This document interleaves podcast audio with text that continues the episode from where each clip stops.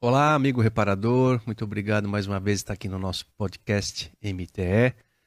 Hoje é um assunto bem bacana que vocês vão ver, que vocês vão adorar. Assunto puramente técnico. Vai ser muito legal sobre célula de combustível. Tem um convidado muito especial, vocês já vão conhecê-lo. Mas obrigado, João, mais uma vez estar aqui com a gente. Muito obrigado pela parceria. Boba. Rafa, obrigado aí, tá aí nos backstage. Bonito nome, né? E a turma da KVM, obrigado os parceiros aí, muito bacana, tamo, tamo junto. Alguns recadinhos da MT, né, de como é de praxe. E nós temos no nosso site sempre a busca por placa, né? Isso é uma coisa bacana. Se não está encontrando o produto MTE, você procura pela placa do veículo, do dono do carro, do seu cliente que está lá dentro e digita a placa bem toda a linha de MTE para aquele veículo. Então, sistema bem bacana, isso vai via Denatran, um negócio bem bacana que você consegue descobrir os produtos da MTE pela placa do carro. É mais uma maneira de ajudar vocês a achar o produto MTE.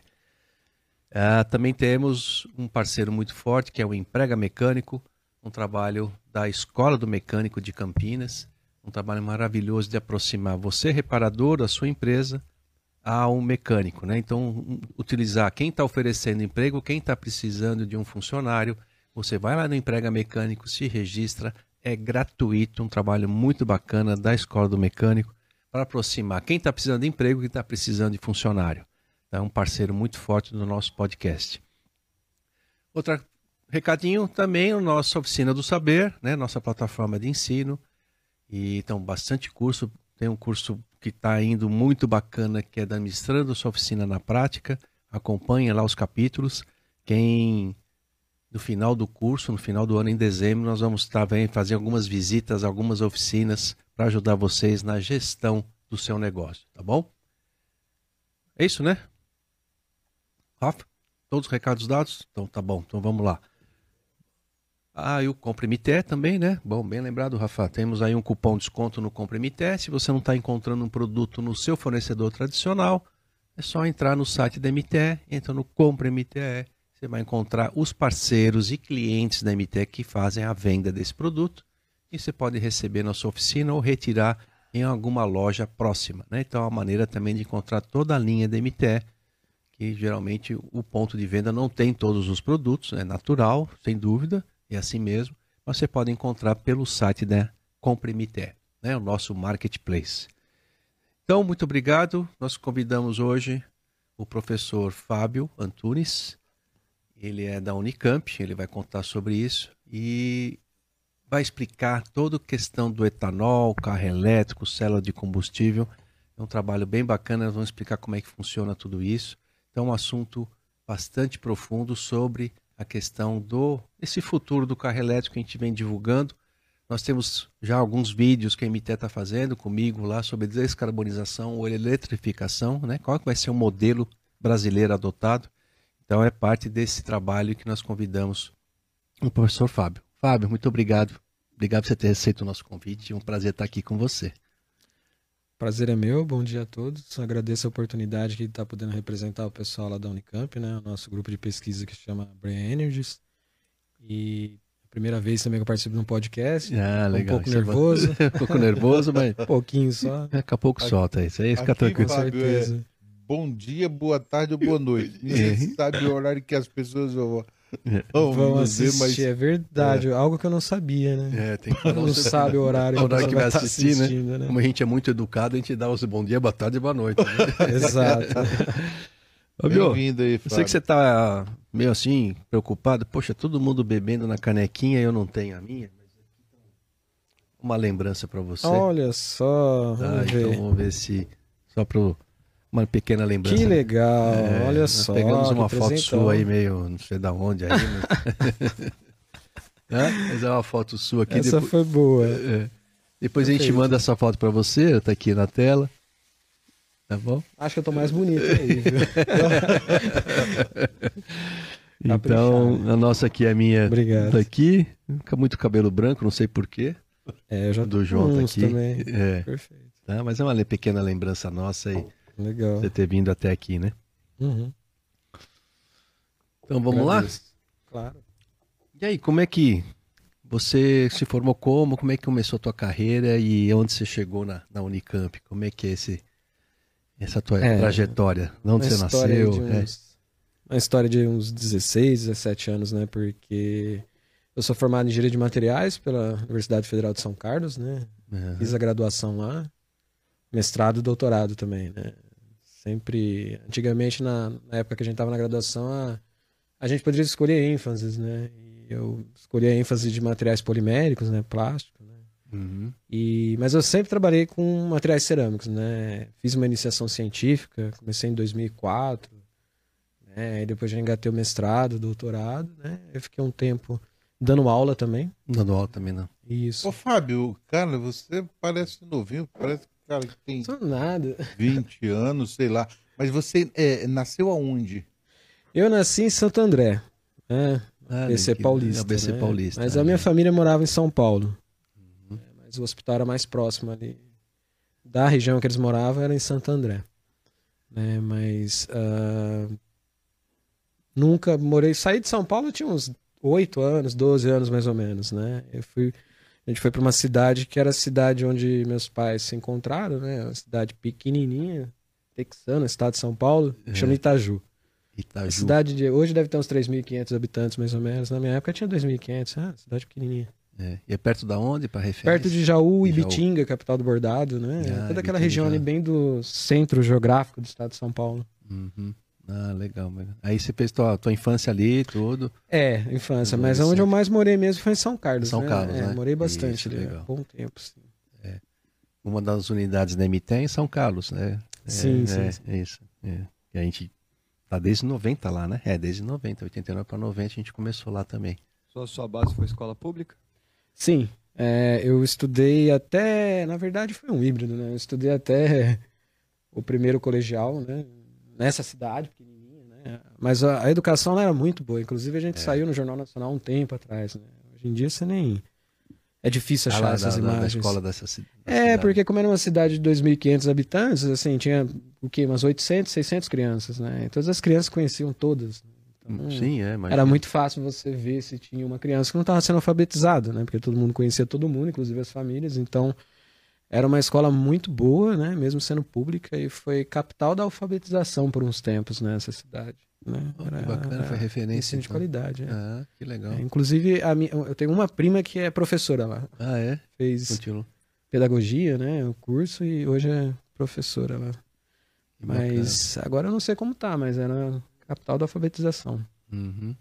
E depois de, desse- dessa cidade, você foi para onde depois? Pra, como é que você, até você chegar em, em Pô de São Carlos, como é que você foi? Quando é que você foi para São Carlos? Quando- São Carlos eu fui, eu prestei o vestibular acho que em 2001. Ah, quando pessoal- não, final, é, final de 2001, 2002 eu fui pra lá, fui estudar lá na, na UFSCar. Não, UFSCar. Que a UFSCar é estadual, né? Essa- Isso. essa É federal, né? Foi de Ah, federal, é a federal, né? Foi engenharia Isso, de materiais aí nessa aí. Isso, engenharia de materiais. Por que engenharia de materiais? O que, que te despertou? Ah, eu posso dizer assim? Primeiro, né? Como é que eu escolhi o curso? Naquela época, assim, a gente tinha. Sou de família humilde, né? Então, assim. é, Eu tinha uma certa dificuldade, eu nem entendia, assim, é, o que, que era faculdade, USP, eu via o pessoal raspando a cabeça, assim. Era completamente, assim, da cidade interior, sabe? Não, não É. entendia nada, né? Não era uma coisa, assim, que minha família tinha condições de incentivar, né? Só que aí eu estudei num... Eu fui estudar num colégio em Piracicaba, né? No é, ensino médio, né? Fiz o segundo e o terceiro e eu me dava muito bem, né? Gostava de estudar. E daí, quando eu saí de lá, a coordenadora, não, você tem que prestar um vestibular, né? Que isso, né? Que é isso, né? Era Pra muito assim. entender. é, é. Aí ela me incentivou, não deu tempo de prestar em 2001, que eu tinha terminado o ensino médio em 2001, aí em 2002 eu passei na UFSCar. Agora, por que UFSCar? Porque a UFSCar era uma das universidades federais muito boas naquela época no estado de São Paulo que oferecia todos os recursos para manter o aluno dentro da universidade, né? Ah, Uma é? coisa que isso é uma coisa que hoje em dia tem, por exemplo, a Unicamp né, tem um auxílio, né, que eles dão pro, pro aluno, né? Por exemplo, auxílio moradia, moradia, alimentação, né? Tá, o governo acaba dando um custeio, Um né, para manter também, né? esses cérebros dessas pessoas dentro da universidade, né? É. E geralmente é, é- é, assim, é via de regra, né? Não estou sendo muito ortodoxo, mas é, é o pessoal que realmente performa, entendeu? É o pessoal que já passou por uma situação, Hum, né? Sabe como- é que é, tem um pouquinho é? de experiência. É. Não que as pessoas também que vieram de uma, né, de, uma situação é, mais econômica, privilegiada, mais. Isso. Não, assim, é via de regra. É. Mas geralmente essas pessoas assim que é, recebem, né, esse auxílio, né, dentro da universidade, assim, elas estão ali determinadas, né, para É, performar bem. bem. E naquela época a gente não tinha internet. Né? É. 2001, 2002 estava começando, era aquela começando, internet né? Muito discada. fraco, né? Discada ainda, né? É, e eu lembro que para eu pedir as provas das universidades, para poder ter um parâmetro, né? por exemplo, Unicamp, FUVEST, o ITA, eu tinha que ligar o É. telefone. Eu procurava, ligava o telefone para. telefonava para essas universidades, eles mandavam pelo correio. Né? As provas, assim, né? Uhum. Dos anos passados para a gente estudar, né? Antigamente, hoje já era digital, facilita É, muito. facilita né? muito hoje, né? É, Com certeza. E eu fui para UFSCar porque eu prestei, eu só prestei no UFSCar e na USP, né? Na USP eu lembro que em São Carlos mesmo, engenharia elétrica eu É fiquei. porque no São Carlos, né? Parece que tem as duas, né? Tem a Federal, que é o FSCar, E a e, USP, e é. a USP, né? É, é, é uma, uma- unidade, É uma rivalidade lá. é uma rivalidade lá. em né? termos É. assim de festas, né? é. coisas. Competições, né, Competições esportivas, tem, né? tem também, até né? hoje, Tem é. até hoje, né? E é uma cidade universitária. É, né, a cidade é fantástica, né? daquilo. É, o padrão é muito estudante, muita gente, mu- muita startup, a questão do estudante está lá. São É, Carlos é uma né? cidade especial, né? Legal. Muito especial. É. E foi, a escolha foi a UFSCar porque na época foi a universidade que eu consegui entrar em contato por telefone e saber sobre a questão de auxílio estudantil. E lá eles tinham moradia, alojamento dentro da universidade, bolsa alimentação, bolsa atividade. Na época, em 2002, era, você trabalhava 8 horas e recebia 110 reais. Né? Era quase um salário, porque É, naquela era época quase salário naquela época. era uns Você pega- 200, 300 reais. Né? É. Então isso mantinha né, as pessoas Legal, é, na graduação. Né? entendi. E foi por isso mesmo, porque tinha auxílio, escolhi UFSCar. Agora, por que eu escolhi engenharia de É, materiais? É, Por quê? por quê? Porque ah, eu sempre tive essa certa curiosidade, assim, em querer abrir as coisas, né? Tipo, a engenharia reversa, né, que o pessoal fala. né? Então, esses dias eu tava até lembrando, uma, uma- uma- veio um flash, assim, eu lembro que eu, eu desmontava a pilha. Que perigo, né? Pegar uma pilha e desmontar com a mão, né? Sem luva, né? Mas, mas gente pegava lá, mexia, né? Via que tinha aquele eletrodo, tinha aquele eletrodo de grafite no meio, umas coisas lá, né? Meio É. úmida, né? Quem, quem hoje é milionário fazendo exatamente isso é o canal no YouTube Manual do Mundo. Não sei se você conhece. Manual do Mundo, com... qual é o nome dele? Desmonta as Iberê. coisas. Iberê. Iberê. Isso, Iberê. Iberê Tenório. Iberê. Desmonta as coisas. É incrível, é incrível. Eu sempre assisto. É, é, maravilhoso também é um canal Muito maravilhoso, bom, é, muito muito, bom. bacana. É. Aprendi muita coisa lá já também, bem bacana. É bem canal. legal, bem, Bem legal. legal. Ele faz umas coisas assim bem. né? É, é interessante, né? Como ele Como ele mostra assim a ciência. É, né? Viu a série do Submarino? Vi, eu lembro que eu vi sim. Ele constrói é, um. e, e ele coloca, ele aplica ciência no vídeo dele, né? É, é muito que, que legal. submarino, como que É. ele volta, não sei E o canal quê. é gigante, né? Um dos maiores do Ah. Brasil, né? Impressionante, né? É incrível. O Iberê. É, Sim. Mas legal. é. é legal. Realmente é um, é um, é uma e aí parte realmente fascinante, né? é, e de materiais você acabou gostando mesmo, né? É o que você queria e acabou gostando. Porque nos dois primeiros anos da faculdade você ainda é mais básico ainda, né? Para Uhum. todas as matérias, né? Depois que define, né? Isso, exatamente, né? Mas era por aquela curiosidade desde criança, assim, de, é, por exemplo, ver pilha. Eu lembro que naquela época eu já era tão curioso, eu via alguma coisa assim. Na, na minha época ainda, na cultura, passava aquele mundo de Bigman, não sei se vocês lembram disso. Uhum. Da minha né? fase. Da é. sua fase também, né, Rafa? E ah, eu gostava muito, né, de ver aquela ciência extrovertida, aquilo dali, né? Eu lembro que eu fazia umas coisas, minha mãe pegava, assim, por exemplo, eu colocando dois fios na tomada O pra- ratão lá do. o ratão, né? O Leslie, uma coisa assim, eu não lembro, Leslie. O minha e do João é mais viagem ao fundo do mar, perdido- perdidos no espaço, túnel do tempo. São duas gerações. aí, né? Genial Genial. É, é, esse eu nem conheço. isso Não, você nem conhece isso. né? Zorro. é Zorro. Mas é exato, né? Eu lembro que às vezes assim, eu, eu, eu pegava dois fios, colocava assim na, na, na tomada e ligava dentro da, da, da- Colocava como se fossem dois eletrodos dentro da água, porque eu vi lá no mundo de Bigman. Eu ficava vendo É. aquelas bolinhas, né? Nem sabia o que era aquilo, era criança. né? Mas assim, aí eu acho que eu comecei a. Foi algo automático, meio subconsciente, inconsciente. Então eu vou fazer engenharia de materiais. né? Materiais. Acho legal, assim. Eu, o que eu acho bonito da engenharia de materiais é que assim, a gente está muito ligado com né, os professores lá da UFSCar falavam, né? Um triângulo, né? Cada verso do triângulo você tem lá propriedades que você quer né, naquele material que vai te dar em função da microestrutura que você atinge pelo processamento, né? Então, O que eu acho mais bonito assim é você conseguir não olhar só para fora, né, para as estrelas, mas olhar para o microcosmo, No né, microcosmo dentro é onde daquilo, né? acontecem as coisas, né? Então, eu sempre gostei muito assim de, sempre tive curiosidade em relação a essa área. Ah, legal, bacana. E aí você acabou, fez tudo no UFSCar? A, a graduação, mestrado? Isso, exato. Isso. A graduação, mestrado, doutorado, doutorado. tudo no, tudo no UFSCar. Ah, legal, bacana. Você lembra da sua tese? De... Claro. Explica Faz um tempo, né? É, não, a nossa tese foi. é, Quantos anos esse cara? Hã? quantos anos você ele acha? parece o- Quanto você daria? Parece tem 25 anos. Nossa. Tá doido. bem, tô bem, tô Tá bem. bem, né? tá Tá bem, bem, tá mas observando. tá muito bem. Eu, eu, eu tô assustado com esse tempo que você falou. Ah, pô, tô, tô fazendo as Você tá contas com aqui, eu 40 vou e poucos anos, né? Tô com 39. 39. 39. Eu tenho uns cabelos brancos aqui, ó. Já tô. Um no espelho. nossa, Pelo menos você tem bem- cabelo, velho.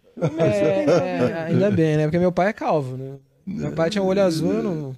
Tudo bem, não tenho olho azul do meu pai, mas também não tenho calvo. Não, sou tem calvo. calvície, né? Tá bom, né?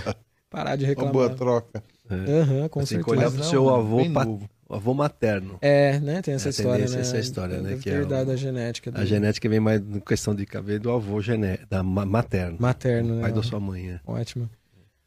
Legal. E, bom, aí depois você se formou no mestrado e como é que você foi parar na Unicamp? Como é que Deixa eu chegou? explicar a tese, pô. A A tese, tese, é, desculpa, pô. A Ah, tese, valeu. o pessoal vai achar que eu tô fugindo da tese. Não, não, não, imagina. não. Em não. relação à tese, é, na- a dissertação, né, eu trabalhava com solução sólida de séria, é, dopada com gadolina e hidro. O pessoal, o que, que é isso, né? É tudo material cerâmico, é como se fosse terra. Até a gente chama de terra rara, né? É. Pra ter ideia, a- a as maiores jazidas se encontram né, na China, por exemplo. né? Lá, até um pouco no Brasil também. E são materiais do futuro, né? O Terra Rara é, é Isso, uma né? classificação periódica, né? Tabela periódica, isso, né? Isso, isso, isso. São aqueles grupos de transição ali interno que o pessoal fala que é, sei lá, você tem a tabela, tem duas fileirinhas embaixo, né? Aquilo dali é tudo terra rara, né? Hum. E, e elas têm, assim, a- com elas você obtém, por exemplo, materiais, né? Dispositivos, né? Usando, é, com propriedades muito diferentes né? do que os outros, né? Por exemplo, ali a gente tem, né? A zircônia. Né? A zircônia, por exemplo, é usado muito na indústria tecnológica, aeroespacial, automotiva também. Não. Então, tem propriedades diferentes, né? Pode ser usado como sensor de oxigênio e também na célula combustível. É muito usado. Muito usado também. É. Legal. E a minha dissertação foi é, em relação a isso, principalmente assim, a gente trabalhava muito com material eletrólito ali, né? Que, por exemplo, uma célula combustível ela é muito semelhante a uma bateria, uma pilha, né? A bateria ela tem os eletrodos e o eletrólito. A célula combustível também, né? A diferença é que a bateria você precisa aplicar uma energia para carregar ela, né? Descarrega e depois você tem que carregar de novo. Isso daí tem vários ciclos, né? Que acontece e depois ela é, morre, né? Acaba Uhum. degradando. Tá né? degradando, Então, né? O... a célula combustível é a mesma coisa, tem eletrodos, eletrólito, né? E esse material aí que a gente estudou na, na- na dissertação, né, que a gente desenvolveu lá no UFSCar, era para melhorar a condutividade né, Uhum. da, da cerâmica, né, vamos dizer assim. Porque é o grande vilão desses eletrólitos cerâmicos, né? Tanto a, zircônia nitra que é usado no, no sensor lambda, como também na célula combustível, é que esses materiais eles têm que ser puros, não pode ter sílica, né? Hum. Dióxido de silício, né? E Hum. o, o, o dióxido de silício ele é, é um vilão, porque ele forma como se fosse um filme amorfo, né? Porque uma- esses materiais eles são policristalinos, são vários cristalzinhos assim um do lado do outro. Uhum. Se tivesse a impureza, ela bloqueia o transporte dos íons. Dos íons, exatamente. E daí você perde as propriedades, né? Então, a- o grande problema ali daquela solução sólida era isso, né? Tentar obter uma condutividade otimizada com um material que não era tão puro, né? Para ficar mais barato. Esse É, e aí, eletrólito. aí dá o custo, né? Se torna puro material. Isso, isso, isso. Sobe. E, aham, e, a, e a, a tese já foi desenvolvimento ali, que foi uma coisa mais assim, um pouco mais né, aprimorada. Foi o desenvolvimento de compósitos, né? Cerâmico, cerâmico. Ali a gente tinha, por exemplo, a gente fazia, pegava o mesmo material que é usado lá no sensor lambda, zircônia intra, fundia laser. Né? Fazia um monocristal na forma de uma fibra e colocava ele dentro, misturado com aquele pó, só que direcionado, né? Aí tem uma questão desses eletrólitos que quando eles estão sobre eh, tensão, sobre tração, né? Eles acabam eh, tendo uma condutividade melhor. né? E com uma condutividade melhor, você consegue diminuir um pouco a temperatura de operação dessa célula. Porque ela foi desenvolvida nos anos 70 tecnologicamente para usar em alta temperatura. Em né? alta Agora, temperatura. por quê? É. É um material cerâmico. Né? Ele só é condutor né, de ânions oxigênio né, em alta temperatura. Tô sendo bem técnico aqui, né? Mas tá ótimo, mas tá ótimo. Em termos, é, em termos assim, é, É, gerais foi isso. É, né? o que ele está falando que acontece na sonda lambda, né? Você tem a, a cerâmica de zircônia, quando é submetida a uma certa temperatura, acima de 300 graus, né? Aí ela começa a se poder dos íons, diferença de oxigênio de um lado do outro, diferença de potencial, né? né? Isso. E aí esses íons da atmosfera, o oxigênio da atmosfera tem mais oxigênio no ar da atmosfera do que no escapamento. E essa diferença ele tem esses íons que correm dentro da zircônia. Exato. E aí gera essa tensão, né? Que aí é a forma de medir a, quanto de oxigênio tem na mistura e a, a sonda faz esse tipo de leitura. Mas na cerâmica é isso que acontece, né? E eu achei interessante ele falar sobre a contaminação dos os cristalzinhos, né? Que eles vidrificam, né? E aí Isso. dificulta esse, Dificulta esse caminho do esse caminho do íon. É, é. Exato. É interessante. é, uma vez um, um- eu estava falando, tava vendo, ouvi um engenheiro ele falando sobre a contaminação, uma contaminação que os caras colocavam no combustível e era daquele um produto de- que vai nas máquinas de lavar e, e- e você falou a palavra parece silica, Sílica. Sílica. Sílica. que é um produto que colocava no combustível para aumentar o volume, só que ela atingia o sensor de oxigênio. Isso. Então, quando você falou É uma das lembrei- contaminações é a sílica, é isso Exato. mesmo. A sílica contamina a sonda. Como também o fósforo que está dentro do óleo, mistura rica, contamina, essas contaminações, isso aí. Exato. Legal. Eu- Desculpa, já é porque Imagina, é um bate-papo aqui, a gente tá. Claro. É porque uma coisa você vai lembrando É, de- porque de, de passa- coisas, de é. fatos. Sim, claro. É, essa é a grande questão, né? Porque, assim, a gente tá falando aqui da célula combustível, né? Cerâmica, que é, do- em inglês é Solid Oxide Fuel Cells, né? Que é uma coisa que, é pelo menos o eletrólito dela, né? O mesmo ali do sensor lambda, que é a zircônia itra, foi o, o, o Nernst, né? Um cientista famoso Isso, que descobriu, né? A célula É, de Nernst, né? Que é até é, a patente dele, a célula de Nernst. né? é. Ele misturou duas terras lá, aqueceu e para fazer filamento de lâmpada. E daí é, ficou incandescente, né? Mas ainda não sabia, né, ali a ciência, como que isso acontecia, por que que acontecia. Né? Esse daí foi final de 1890, por aí, É, 1900. é alemão, bem- né, bem- Sim. A gente cita muito o Nernst porque ela é basicamente a célula da A equação sonda, a equação é. toda é de Nernst. De né? Nernst, Exatamente, é. é. E, e depois ele foi desenvolvendo, né? Descobriu que se você tiver uma diferença de potencial químico, né? Se tiver muita coisa de um lado, muito oxigênio, pouco aqui, ela vai querer ir pro lugar que tem, lugar tem isso, que tem menos. do né? mais pro menos, né? Sempre é Isso, assim, isso, né? exato. Legal. É, E é interessante porque a célula combustível cerâmica, ela foi ah, descoberta, né? Na verdade, assim, não a célula, mas esse material que tinha essa propriedade, né? A zircônia itra, né? Que foi o primeiro material a ser estudado, né? Com essa aplicação, né? É... Entre 1900 e 1940, no final da Segunda Guerra Mundial, começou a ter o desenvolvimento científico e o entendimento de como que isso acontecia, né? E daí você tem ali alguns artigos, né, nessa época, científicos escrevendo, mas assim, só em 1970 mesmo que foi compreendido e começou a ser desenvolvida tecnologicamente, né, por empresas Uhum. grandes. né. A gente tem a Siemens, né, Westinghouse, que produz células a combustível de óxido sólido, que são do tamanho de, um- de uma casa, assim, né, para produção de energia estacionária, né. A gente tem também a Rolls-Royce, né, a Mitsubishi também faz, né, essas células, inclusive eles fazem um híbrido que é a célula combustível cerâmica com uma turbina para reaproveitamento. né? E é um dos sistemas que você consegue a maior eficiência. é, Você chega até 95% de eficiência. eficiência. Tudo, tudo usando né? zircônia. Isso, exato. O, o, Mas, é o, o só- seguinte, né, a gente, só para o que acontece com o motor elétrico, né, vocês vêm acompanhando, é o futuro do carro, da propulsão no carro, né, então esse caminho do híbrido, o caminho do elétrico, e o último que se fala sempre que é a célula de combustível, célula de combustível, que é se nós vamos chegar nesse caminho, né, que é, que é o trabalho deles, do Fábio, do, da equipe, né, Isso. da, da Unicamp. Quer dizer, você transforma. E falo muito do hidrogênio, né? De aproveitar o hidrogênio para gerar energia elétrica. O Fábio vai explicar direitinho para nós Uhum. isso aí, né? Então, o caminho é esse, né? O carro a combustão indo para o híbrido, elétrico e a célula de combustível que dizem que é o maior poder, aproveitamento, né? Desse que você está falando, né? Maior eficiência. Maior né? eficiência, de- é, exatamente. eficiência, eficiência. sim, sim, o sim. motor a combustão dá 30% de aproveitamento, né? É muito É. pouco, né? É muito, perde muita energia térmica, né? É térmica, Você- né? Aí precisa ter o arrefecimento, senão eu não, É, não, exato, não exato. resiste, né? É, é. Aproveitando esse ensejo seu, fazer uma pergunta de não engenheiro, aí que vocês estão muito engenheireis.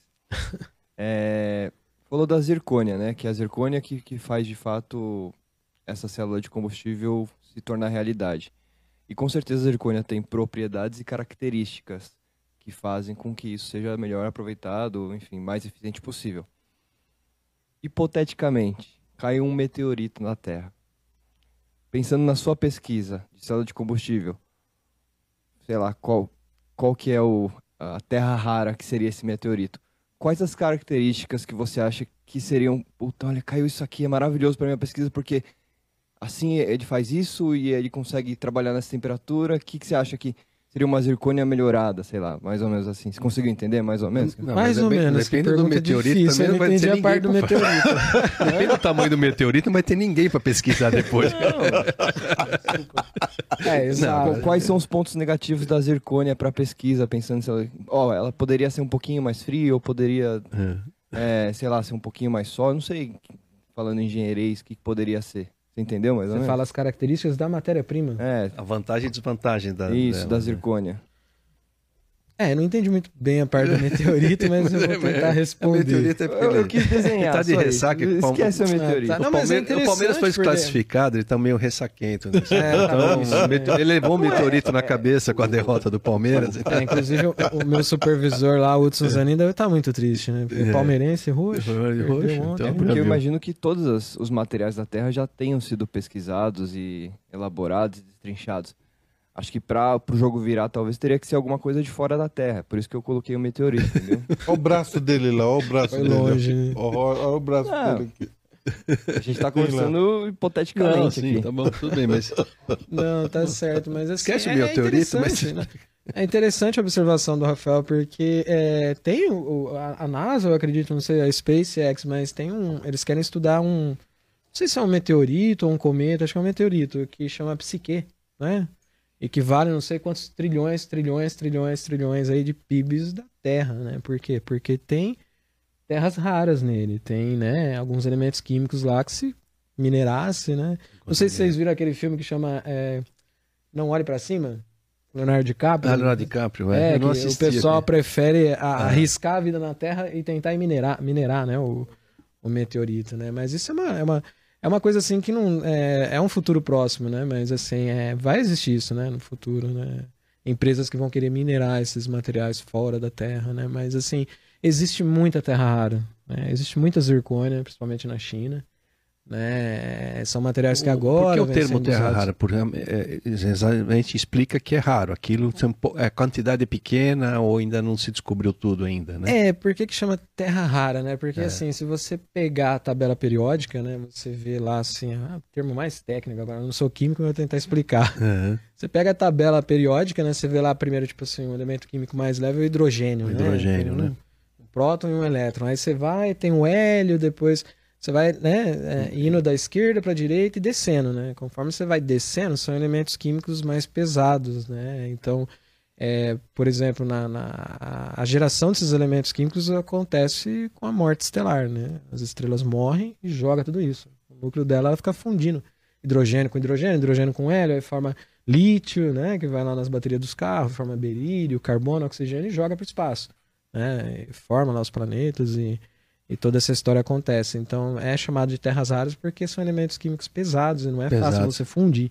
Ah, né? Você é, é- é- é tipo assim, a, vamos dizer assim, a fábrica estelar, né? O universo produzir. Né?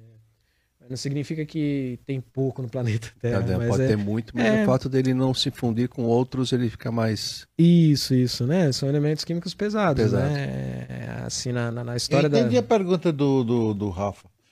Ele, ele- a- bem simplificada. Me diga se, se eu estou certo. Falou assim, qual é a tua utopia? Qual é o teu sonho de você encontrar a terra rara? Qual seria esse, essa, essa terra para você, é, essa substância. Esse, esse, mineral. Não é isso, Rafa? Tá. É. É. isso. Qual seria essa. É, é. Bom, Bom. Né, primeiro. É uma pergunta difícil, né? Qual que seria. né, mas assim. É... Seria uma bateria eterna, porque... material, um material que. Não... Antimatéria, sei lá. É, porque assim, a, a, a, falando assim da célula combustível, não é nem tanto assim a matéria-prima, porque é, é barato, né? Por exemplo, a zircônia hídrica, a gente faz o sensor que vai no eletrólito da célula combustível cerâmica também, é um material que custa 150, 200 dólares no máximo o quilo. Né? O Japão é um dos países que produz, né? Que manufatura esse, esse, esse, material cerâmico na forma de um pó e vende internacionalmente, né? Então, não é algo assim muito caro, muito assim, tipo... Agora, o, a, a, o custo da célula combustível reside é, na tecnologia envolvida para a fabricação deles. Né? Então, é muito mais caro do que a matéria-prima em si. Né? Você desenvolver essa célula combustível. É um pouco mais, né? Por isso que a gente pensa em escalonabilidade, né? Produção em massa para diminuir os custos. Para diminuir né? o custo, claro. Senão não, não se aplica, né? Não, não fica aplica, viável né? num, num, veículo, né? Exato. Fábio, aquela, aquela, não sei se é terra rara, o que, que é isso? Bauxita, é bauxita? Bauxita. Aquela, aquele, é uma pedra que ela é do tamanho desse negócio, mas tem uma dificuldade para você carregar, porque ela é pesada. Bauxita sai o alumínio, né? É. É. É, aquela. É, é, bauxita a... é pré-alumínio ainda, né?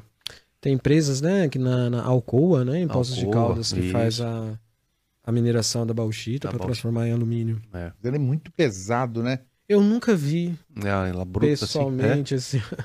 Eu vou trazer. Pra você, você, vou te, você tem? É? Eu não tenho, mas meu cunhado tem em Rondônia. Rondônia, mas tem um. Aqui do lado tem também é, uma empresa CBA, Companhia Brasileira é, de Alumínio, de que alumínio tem bauxita é, aqui também. Bauxita, que acho que é do grupo Votorantim, né? É, inclusive é, é a cidade grupo... chama alumínio, né? Ah, chama alumínio. É aqui pertinho de Sorocaba. É, pertinho do aqui de, do lado deixa, de Sorocaba. Deixa eu fazer uma pergunta. Juro que é menos viajada agora. E aproveitando que essa pergunta vai virar corte, que acho que é bom. É, a gente vê na internet, eu vi já muito vídeo em relação a isso do grafeno, aproveitando que você é especialista nessa parte. É tudo isso mesmo? Ou tem uma viajada? Ou, enfim, o Brasil realmente pode ser um fantástico no grafeno? O que, que, que tem de verdade aí por trás é, do grafeno? Essa, teria um colega meu lá do nosso grupo lá que responderia com mais propriedade essa pergunta, que eles são da área de armazenamento, essa da área de geração, né? É. Que o grafeno, ele é, é um material que foi descoberto, né, há pouco tempo, mas assim, é, ele, você obtém ele a partir, por exemplo, uma das rotas é carbono na forma grafite, né? O é, grafite, grafite né? você vai deixando isso, os, isso. os grãos tão Bom, explica você. mas você estava no caminho certo. Ele para eu ensinar ele, não vai dar. Desculpa, mas, assim, Fábio. Nem, tranquilo, imagina, nem, nem, essa questão nem, eu nem sou muito técnico, né? Não, não, mas... mas... É, como se fosse, né, o, o, o, você tem ali, o grafite, o que, que é o grafite, né? O grafite são, o carbono, ele, né, tem é, tal de hibridização, SP3, umas coisas de química, e daí o que acontece é que ele se liga, né, ele tem, faz mais quatro ligações químicas, né? Ele pode se ligar ali com outro carbono e vai formando uma estrutura cristalina, né, um cristal. Uhum. Né? E o, o carbono na forma grafítica, né? ele é, é uma fase né, do carbono e ele é, tem como se fosse assim, se você olha ele assim no microscópio, né, vamos dizer assim, né, ou por uma outra técnica, você sabe que é, são hexágonos, vários hexágonos, um uhum. ligado aos outros? E no grafite esses hexágonos eles têm são em várias camadas, né? Você tem várias camadas de hexágonos, né? O grafite é isso, né? Isso. É. E dentro, intramolecularmente, que é dentro dessas camadas, né, a ligação química que você tem ali, ela é chamada de covalente, é muito forte. É difícil você quebrar aquela ligação. Fibra é, de carbono para automobilístico entra nisso. Também. Fibra de carbono. Isso. Eles orientam. Que é leve e extremamente resistente, é isso. Isso, exato. Né? Eles orientam essas ligações no sentido da tração, né? Você puxar a fibra, não quebra porque você está tentando quebrar uma ligação covalente. Elas estão orientadas. É muito forte. Nesse sentido. E daí é interessante porque o grafite, você, por exemplo, está escrevendo, você né, fica ali no papel. Né? Ele, ele vai saindo em camadas. Né? É. A gente não enxerga, mas é, são várias camadas que vão saindo. Por quê? Porque entre essas várias camadas você tem uma ligação um pouco mais fraca. Não, é uma, é, não chega a ser uma ligação química, é uma ligação física. O pessoal chama de forças de Van der Waals.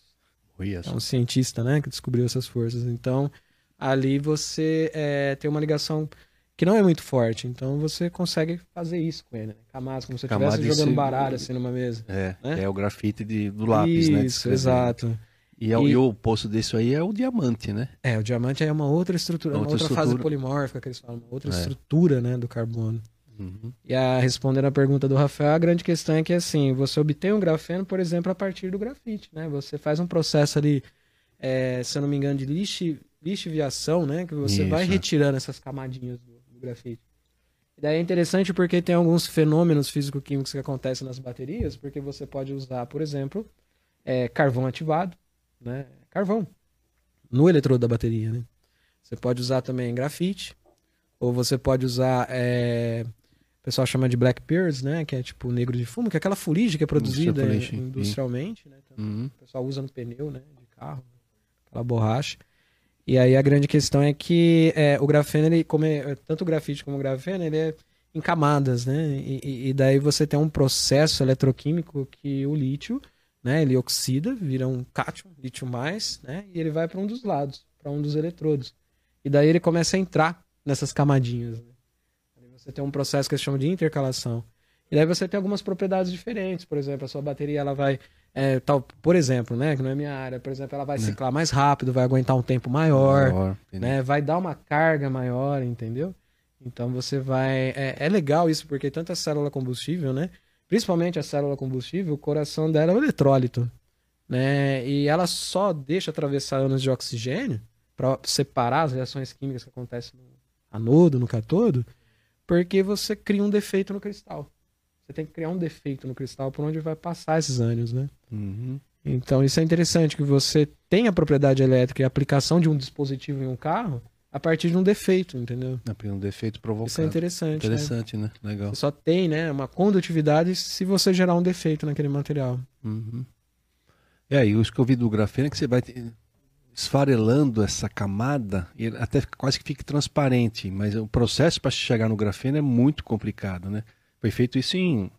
Mas como se você tivesse um- um- uma fita adesiva e você vai tirando, tirando, tirando, ela ficou tão fina, ficou tão resistente que virou grafeno. Isso que eu estava tentando explicar.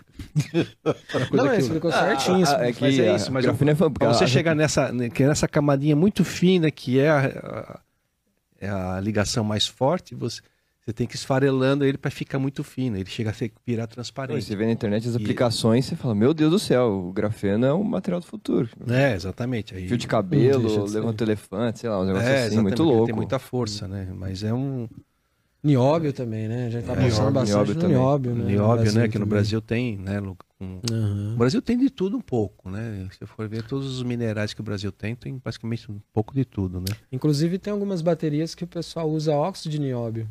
né?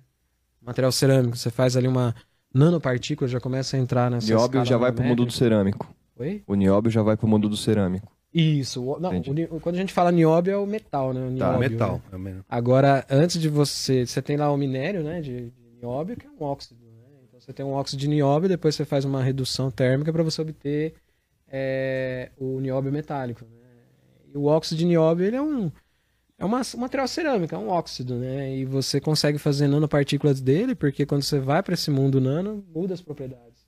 Do que. Se for uma partícula maior, né, micrométrica, algumas propriedades X. Se você começa a diminuir o tamanho dela, você já tem ali, tipo assim, uma alteração das propriedades superficiais, que vai te dar um resultado né, eletroquímico, uma resposta, uma bateria que vai carregar mais ou não. Então, é, o óxido de nióbio, você tem, ele tem a estrutura cristalina ali dele e ele é parecido com o grafeno. Né? Você consegue, por exemplo, intercalar esses íons de lítio dentro da estrutura cristalina. E isso eu não me recordo bem, eu não posso falar com tanta propriedade, que não é minha área, mas Não, melhora algumas coisas, né? É, um jogo, né? Você consegue melhorar algumas coisas, mas ao mesmo tempo você piora algumas Piora outras. algumas né? outras É, também. É, né? dá, E- dá pra é entender um bom pouquinho porque que ele escolheu essa área, porque realmente é muito.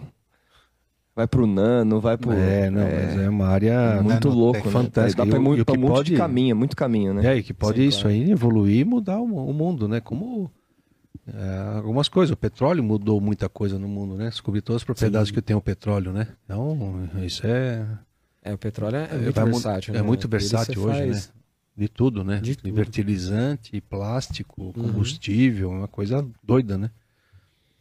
Então, aí depois que você terminou, fez o mestrado, aí você procurou a- a Unicamp, como é que foi esse, que você, é você chegou pra gente começar na Unicamp, como é o trabalho que vocês fazem lá? É, eu lecionei por uns três anos e meio em universidade particular, né? Naquela época, né? Eu tava passando por uma crise. E eu dei aulas em algumas cidades ali perto de São Carlos. E depois de um tempo, fiquei parado um tempo, né? Um ano, mais ou menos, um ano, dois anos. E depois eu vim, fui indicado aqui, né? Como professor aqui, para vir trabalhar desenvolvendo meu, células a combustível cerâmica aqui na Unicamp. Legal. Aí você, aí você foi, montou a cadeira lá. E conta como é que é lá na...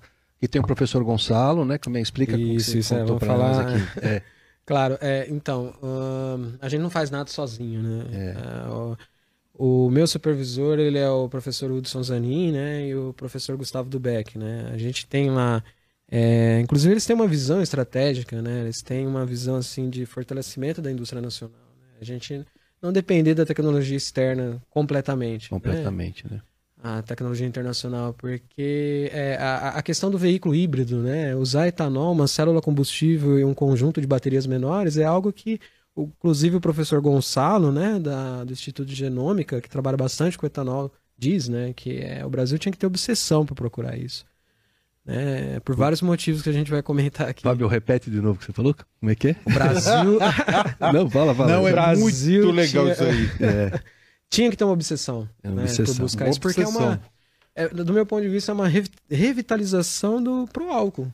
sim. Há um tempo a gente teve o programa pro álcool para não depender daqueles países que produziam petróleo, né? Porque naquela É. época o Brasil era tava começando, né? E também porque a gente todo mundo sabe que o petróleo está em regiões com muita tensão política, né? Geopolítica, Exatamente, né? Exatamente. É- é- é a questão do veículo elétrico, você não depender de um combustível fóssil, depender, por exemplo, é, de, uma- de um veículo com célula combustível, você vai depender do hidrogênio, né? Você dá uma diversificada no mercado, né? Internacional também. Isso é Já sou importante. fã desse professor aí. Já sou fã. Porque a gente compartilha da, da mesma coisa que, que a gente vibra com a. E, e- e temos que ser obsessivos em busca dessa tecnologia aí. do, do, do etanol, né? Aproveitar do Exato. etanol, tudo isso. Né?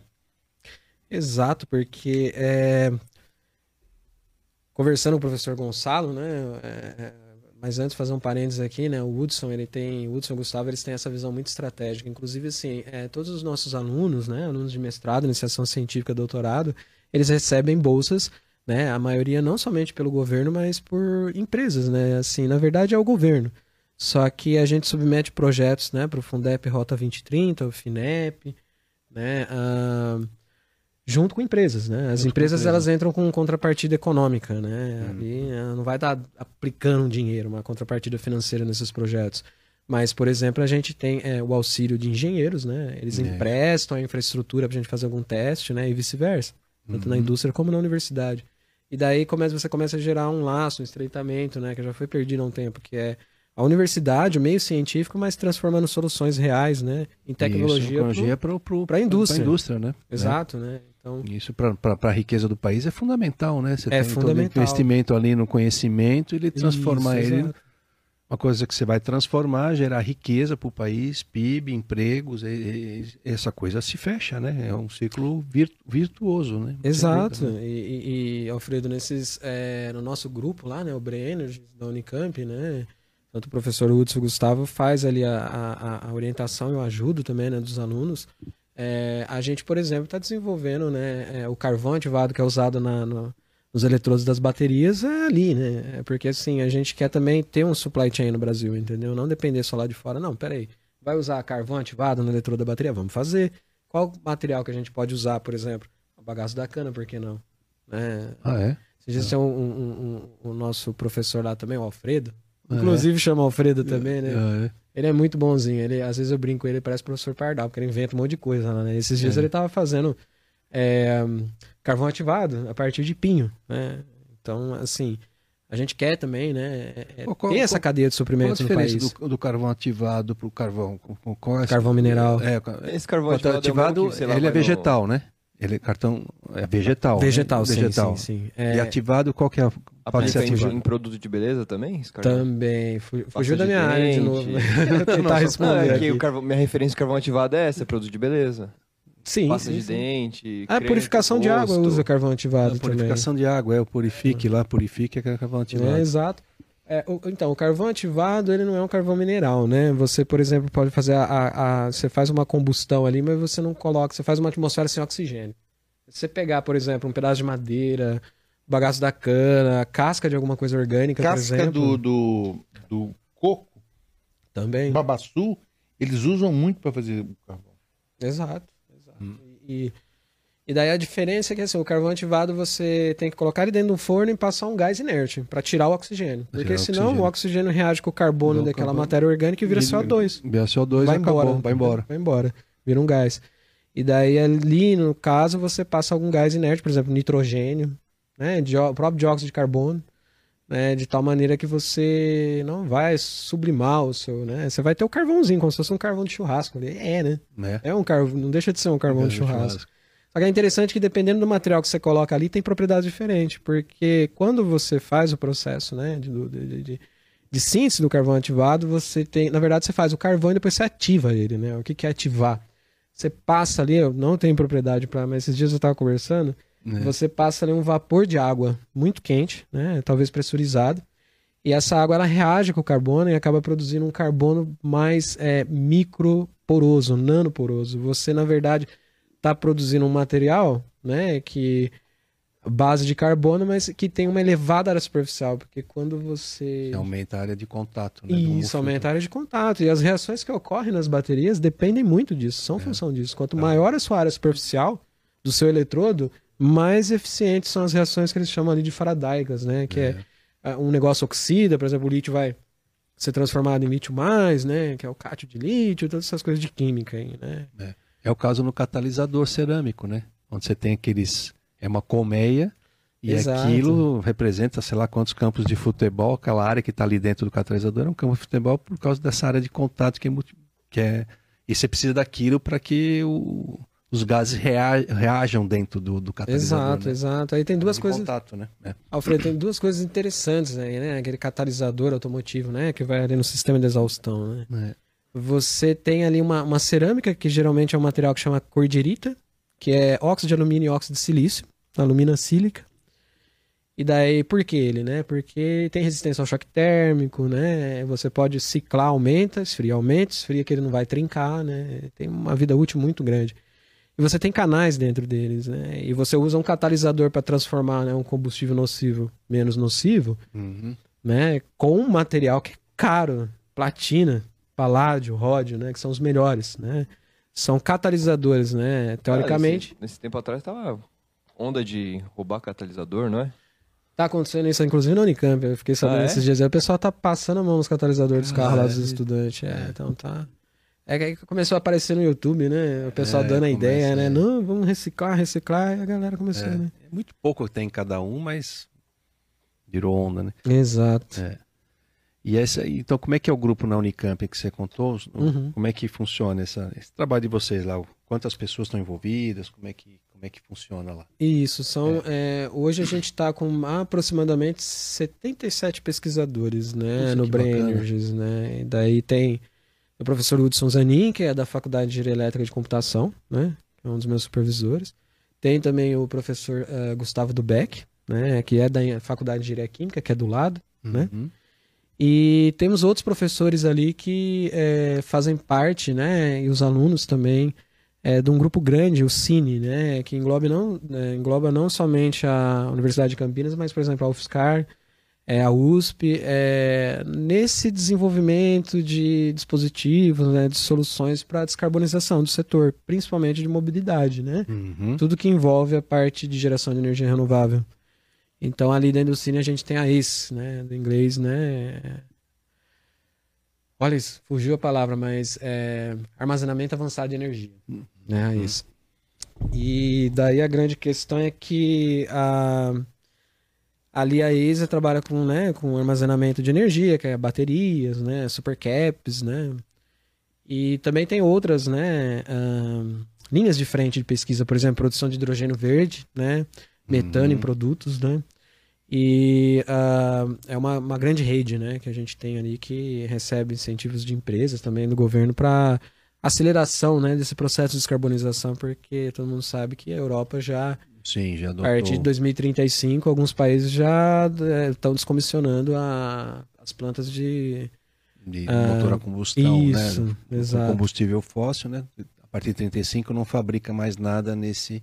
Só deixa a frota que está rodando, e mas carro novo já sem o motor de combustão, né? É, é um desafio de, grande. É um desafio grande, né? Porque a data 35 está aí, né? São pouco tempo, né? Uhum. E com tudo que está acontecendo na Europa, todo esse processo todo, né? Falta de energia, sem o gás, né? Uma briga aí política e tudo mais, né? É complicado isso, né? Mas está definida a política, né? Acho que é isso que é importante. Né? Esse, esse grupo que vocês fizeram é focado em célula de combustível ou vocês abordam diversas soluções no são diversas soluções, né? Na verdade, o grupo existia antes de eu participar, né? Já há uns seis anos, né? O, só tinha um outro nome, né? Chamava Carbon SciTech, né? que era o grupo ali que fazia desenvolvimento dessas baterias, né? Supercapacitores e agora é, com, né? o, o, o dizer, vamos dizer assim, né, com essa visão de futuro que o professor Gonçalo teve, né, em relação ao uso do etanol, né, num veículo, uhum. na bioeletrificação dos transportes, né? É, isso é. E daí é curiosa, é curiosa a ideia porque a gente tava conversando, bom nome, né? Bioeletrificação, bioeletrificação dos transportes. É. E daí uh, ficou um pouco famoso porque eles procuraram por muito tempo alguém que é, tivesse know-how para desenvolver essas células a combustível, e eles descobriram um grupo ali do lado na Unicamp, né, que era o Carbon SciTech era o professor Hudson e o professor Gustavo, que já desenvolviam, né, as baterias, supercapacitores, né, e eles vêm progredindo assim num tempo curto, muito rápido, né, por exemplo, no que se diz principalmente ao, ao desenvolvimento desses dispositivos, né, uhum. em escala laboratorial, né, a gente fala TRL4, né, por enquanto, não está lá no 9, né, que é a maturidade do dispositivo, mas, é, por exemplo, em seis anos, a gente já tem, assim, é, muitos artigos científicos publicados em revistas de renome internacional. Uhum. É, que se comprova o. Que comprova o a qualidade, do, né? Da, é. Não só da Unicamp, dos alunos, Sim. mas o comprometimento, o comprometimento também com as empresas. Também, né? É. A gente tem uma grande empresa que é, faz parte do Cine, que é, tem uma certa contrapartida financeira, né? Financia mesmo as pesquisas, que é a Shell. Né? Uhum. Shell investe pesado né? aqui do Brasil para desenvolvimento desses dispositivos. Inclusive as pessoas de lá da Inglaterra vêm, né? De fora do país para ver como que está o andamento. Então, ali, o andamento né? da, do, do, apoio da Shell, né, Isso, né? né? E que a é gente... O... Isso, que é a Raizen, né? Isso, Raizen. Né? Aqui no Brasil, né? Aqui no Brasil é E, a, e preocupados, né? Que eles são produtores de petróleo. Né? Não, né? é, combustíveis fósseis. Aí, aí é, o ponto é o posicionamento, né? A Shell combustível fóssil, incentivando o, Sim, o biotec, bio... bioeletrificação. A bioeletrificação. Né? né? É, porque é, é, algo assim, né? Foi o COP, se não me engano, o COP 21 o COP 24, né? Um dos que teve há um tempo, não é nem um dos é. últimos, mas é, o aquecimento global, às vezes as pessoas acham que é um mito, né? É, tem uma Alguns acreditam, outros falam que, que não. não. Você é. tem um videozinho no YouTube, uma animação que mostra, sei lá, desde 1800 e pouco, antes da Revolução Industrial, que o negócio começou, né? É, é o famoso carbono é, antropogênico, né? Que é o homem que está liberando, né? É, exatamente. Estava lá milhões de anos guardado e está vindo... E isso, e realmente é algo é, né, preocupante, né? Quem tem família, tem filhos e tem netos, tá, né? se preocupa Sim, com isso, né? Assim, obviamente que se preocupa tanto quanto o preço da carne, por exemplo. É. Mas, né, da, da, da, do óleo ali, né, do tomate. Mas é uma coisa assim que é, é, vai ser um pedregulho no sapato, entendeu? No futuro, né? É. é só você ver que já tem países lá fora que estão é, adotando certos modelos para descarbonização, né? Principalmente no setor de mobilidade. Uma agência internacional é, que chama IEA, de 2020, lançou, né, publicou um estudo, né? Não me engano, era 22,9%, 23% do dióxido de carbono que é liberado para a atmosfera é do setor de mobilidades, né? É, isso eu tinha visto. É, era... é, é, é um setor Trans... que realmente gasta. É, no transporte só muito. pequeno, acho que era 14%, né? No total, né? Que, acho que é por aí, acho que é em torno de quase 20% era. Por aí, 23%, se eu não me engano. É. Mas então o foco, 2020. o foco está muito grande no transporte, né? Então, com Isso. somente o veículo leve, né? Tudo mais. Exato. mais difíceis para caminhões, mais difíceis para aviões, navios, mas a, a frota leve é o primeiro, vamos dizer, para tem um outro caminho, né? Claro, É, claro. é. E é, assim, a, a grande questão também é a diversificação do setor, né? Você não se tornar dependente só do combustível fóssil, Sim, né? sim, Que claro, claro, Muitas que- vezes está localizado nesses É. países que têm tensões geopolíticas, né? É. Então, o mas- etanol para nós foi nos anos 70, com a crise do petróleo, quando o Sim. barril subiu 10 vezes mais naquele preço, atrapalhou o crescimento do próprio país, né? Sim, sim. o Brasil vinha crescendo muito, 10, mais de 10% ao ano, veio a crise, aí precisa de dinheiro para pagar, comprar o petróleo, né? Claro. E aí começou todo esse processo, pré-sal, desenvolvimento, tudo, e, e o próprio etanol foi, foi para isso, né? Você não ter que ficar dependente, né? Sem dúvida, né? Então, Essa é a ideia, né? Não, Não, se que é tornar... não tornar dependente de alguma coisa só, né? Quer dizer, ho- hoje é 7 de setembro. Em 1978, 7 de setembro de 1978, no- no Autódromo Internacional de Goiânia, houve a primeira corrida com veículos abastecidos com álcool. Foi o grito da independência do automóvel, automotivo, corridas e automotivo. Depender do combustível fóssil. É, né? foi duas categorias, Super V e Vzinha da Volkswagen. Era uma, a época, grandes pilotos, o Alfredo Guaraná Menezes, Arthur Bragantini, Castro Prado e outros gigantes né, É. do, do automobilismo nacional. Que a crise ainda estava. A- a crise estava grave. Estava grave, né? 78 grave. estava super Postos grave. fechavam, É. você nem não podia viajar à noite. Não podia viajar à noite, fechava de final de semana, lembra? É um terror, né? A pessoa tem o dinheiro para comprar o combustível ali, mas não tem Não- onde não comprar, tem onde né? comprar, né? Lembra? Isso é uma coisa Isso doida, é. né? Mais a inflação que tinha, mais a... Mas é incrível, né? Quer dizer, o- e, outro dia a gente sempre fala, né? O, o país, ele- ele, teoricamente, ele tem condições de crescer e estar bem quando ele consegue gerar alimento e gerar energia, né? E, É. e aí você não ficar dependente de nada é, é o sonho de todo o país, né? E nós temos essa condição, né? O Claro, Brasil tem, tem, todos os tem, recursos, tem. né? Ainda tão... Inclusive, a gente tem é, condições o suficiente para produzir todo o biocombustível no planeta para suportar o setor de mobilidades. né?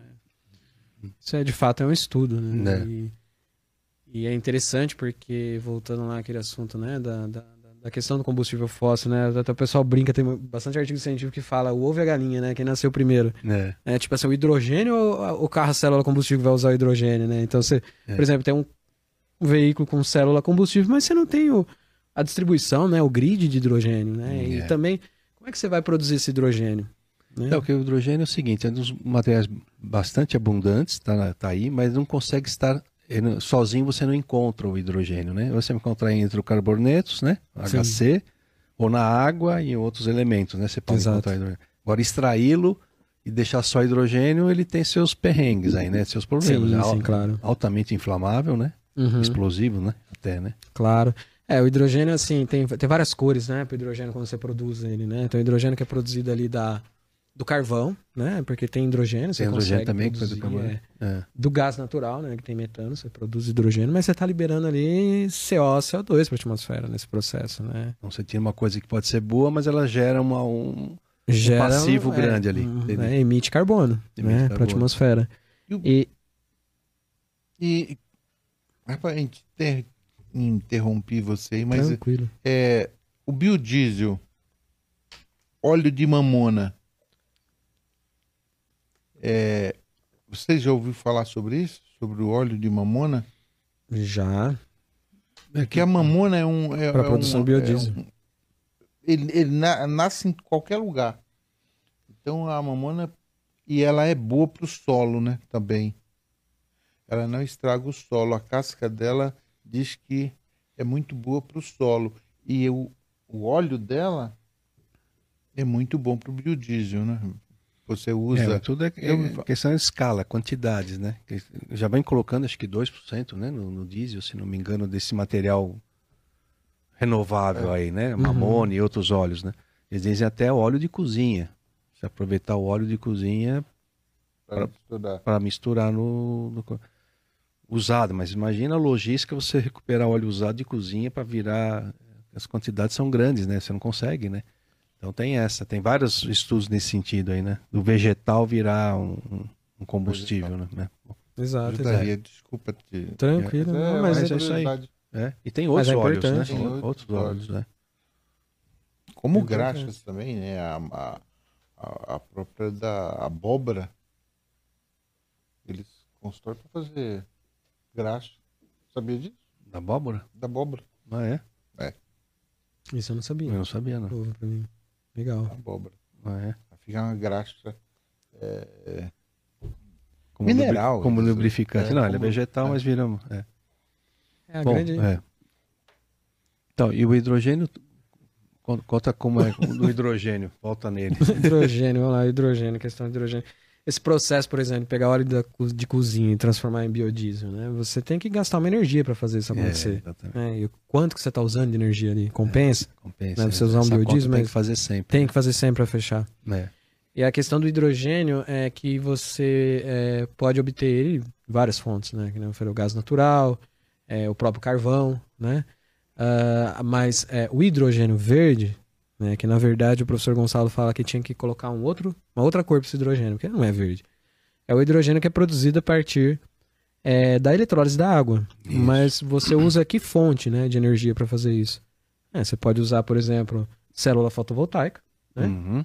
placas de, né, Isso, ou energia solar, eólica. ou eólica, né? eólica, E né? daí seria renovável, seria um Isso. hidrogênio verde, vamos dizer assim, É. né?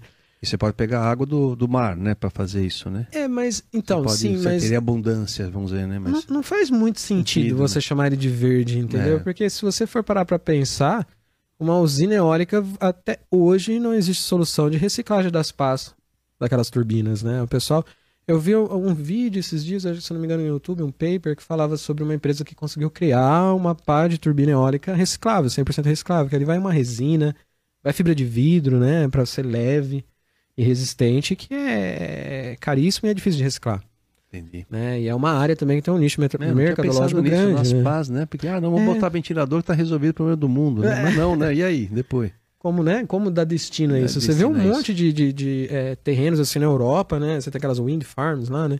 Tipo, ah, cheio daquelas pás de turbina. E não sabe o que fazer. Em terra, tem a resina polimérica, tem fibra de vidro, vai fazer o que com aquilo, né?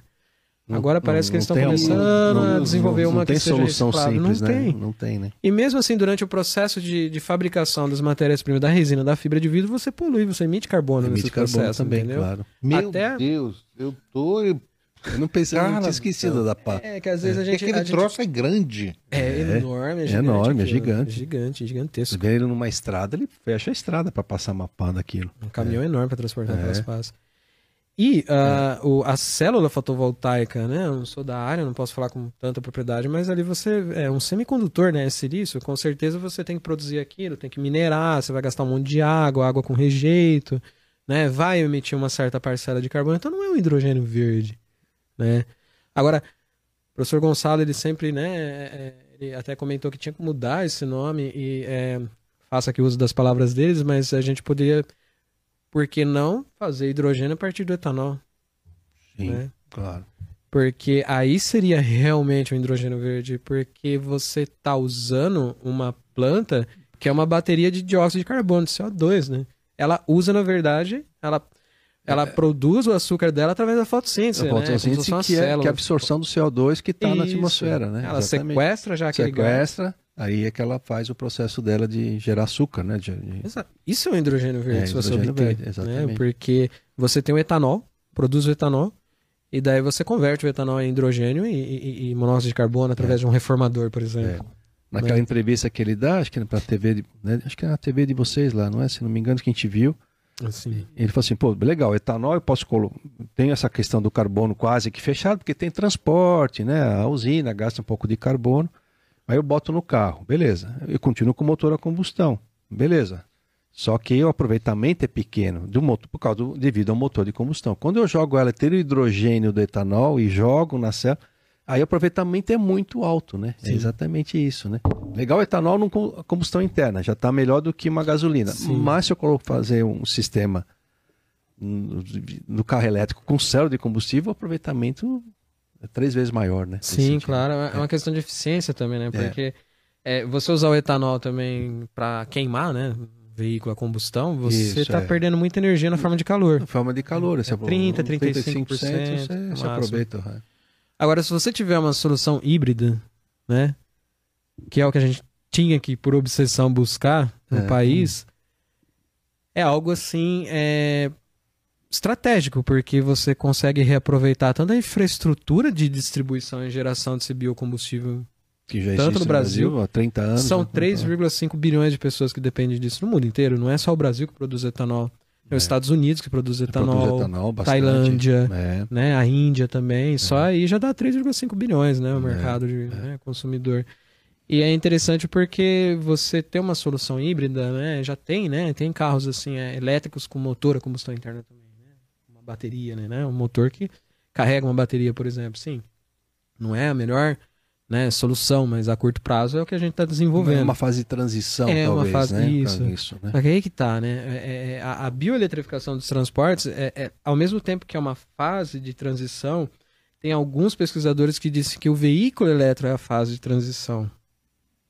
E o final são os veículos movidos a célula combustível. Ah, tá. É híbrido, elétrico e a célula. Isso. É, esse é o que seria a Pelo menos transição. para o Brasil. Né? Por Hum. quê? Isso seria interessante. Porque, por exemplo, tem é, o Toyota Mirai, né? Que é aquele veículo movido a célula combustível. Mas teve no, tá, Né? no Brasil recente ainda. no Isso, só né? que ali não é uma célula combustível cerâmica. Ela trabalha numa temperatura relativamente menor. É uma célula combustível de membrana polimérica. É um plástico, é um polímero.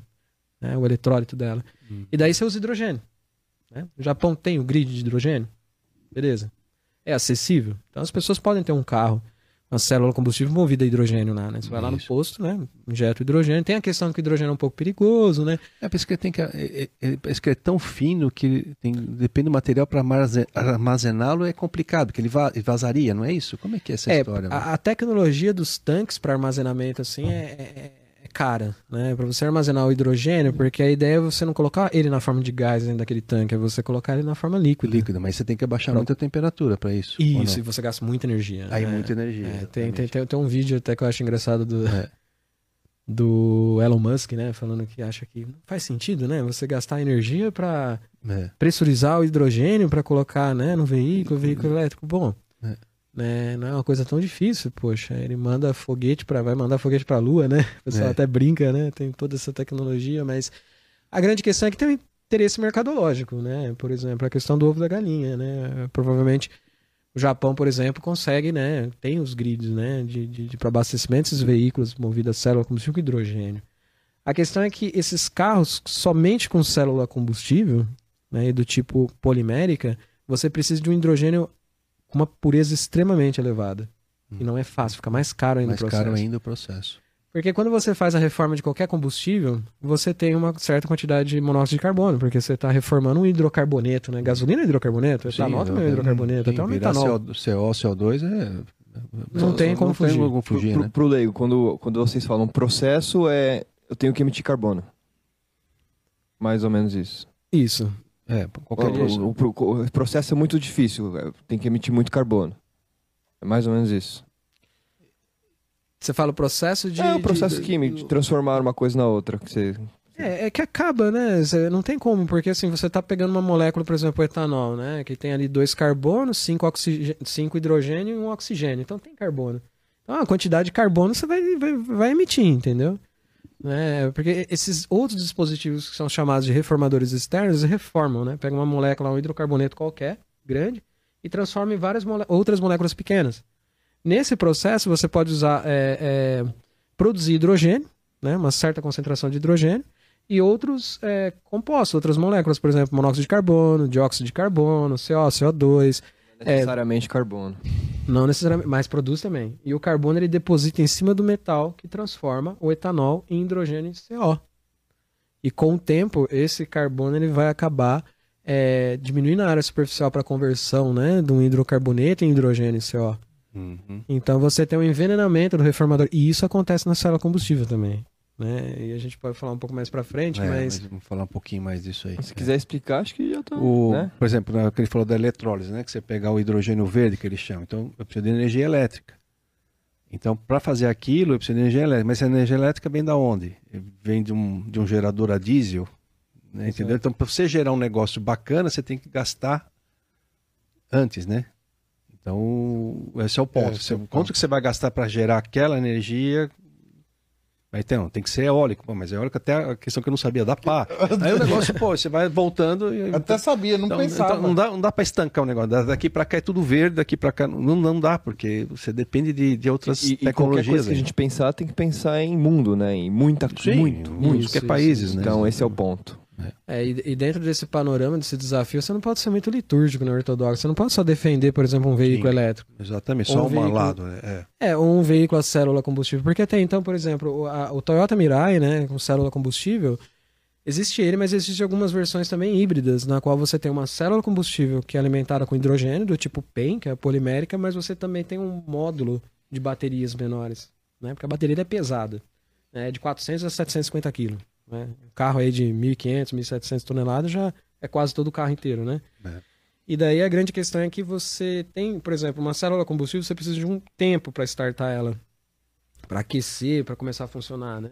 O consumidor não quer isso, quer ligar e já sair, né? né? E, e daí você tem é, uma solução híbrida que tem uma bateria ali que ela faz esse papel, ela manda energia rápido, aquece o sistema, enquanto vai aquecendo a célula, ela vai mandando energia elétrica para o motor elétrico já para sair o carro, entendeu? Então você tem, né, é- é- a, a, a, a grande questão é que assim, ao meu ver e ao ver de muitos outros cientistas assim na Unicamp, o pessoal que trabalha nessa área e no mundo, né, a solução híbrida faz mais sentido, entendeu? Ainda mais pro Brasil, né? Ainda mais para o o. Brasil, exatamente. aproveitando que você falou, a a, solução híbrida faz mais sentido. Uma das perguntas que eu já tinha pe- pensado anteriormente. Hipoteticamente, uma montadora X contrata você, uma montadora europeia contrata você para listar aqui os pontos positivos ou negativos, a viabilidade do negócio do carro elétrico no Brasil, conhecendo o Brasil. Como que você devolveria esse relatório para essa montadora europeia? Meu, desiste do elétrico ou ó, sugiro você fazer isso, ó, não, o Brasil é assim, o que, que, que você acha que quebra o elétrico no Brasil aqui? Porque o que a gente vê, diversas, não vou falar nenhuma montadora, mas forçando elétrico, elétrico, elétrico, elétrico. O que que, você entendeu agora? essa pergunta? Entendi. Consegui? Ufa. A pergunta eu entendi, afinal. Pergunta longa, mas tudo bem. Você no meteorito tá bom, mas. Não, mas desculpa, mas com se, certeza. se você cai numa montadora montado no meteorito, e aí a montadora pega você e o, e o meteorito. Nem precisa se preocupar com o aquecimento global, né? Mas assim. É, eu puxaria a sardinha pro meu lado, né? Toma um cafezinho. Pode Café? ser. Uhum. Eu também. Ah, eu só pergunta a resposta. É, tá. É, né, respondendo a pergunta do Rafael, né? Lógico que eu ia falar, não. Veículo elétrico, a solução é célula combustível, né? Eu sempre estudei isso, mas não. Né? A gente tem que fazer o desenvolvimento, né? A, a, a gente tem que buscar aquelas tecnologias alternativas que vão ter um custo menor, né, pra gente, né? E daí a gente sabe, por exemplo, que para você ter a frota inteira, e o Brasil é um dos maiores mercados, né, de, de, né do setor de mobilidades. Então, para você ter uma frota inteira de veículos é, puramente elétricos, que são aqueles que você espeta lá na tomada para carregar, né, você precisaria ter uma infraestrutura toda de geração e distribuição de energia elétrica no país. E essa infraestrutura não sai nada mais, nada menos do que 300 bilhões de dólares, que dá 1,5 trilhões de reais, entendeu? Que é PIB, né?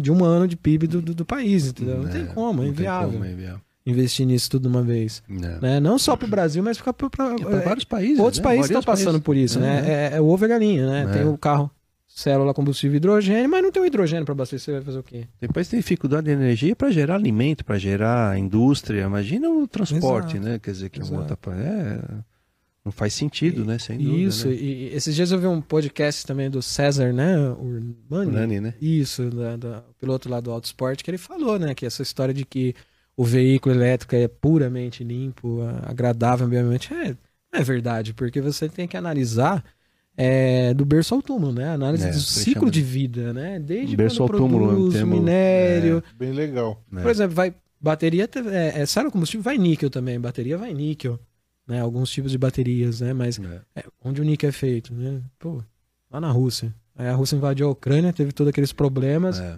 foi para 80 mil dólares lá o quilo da, né?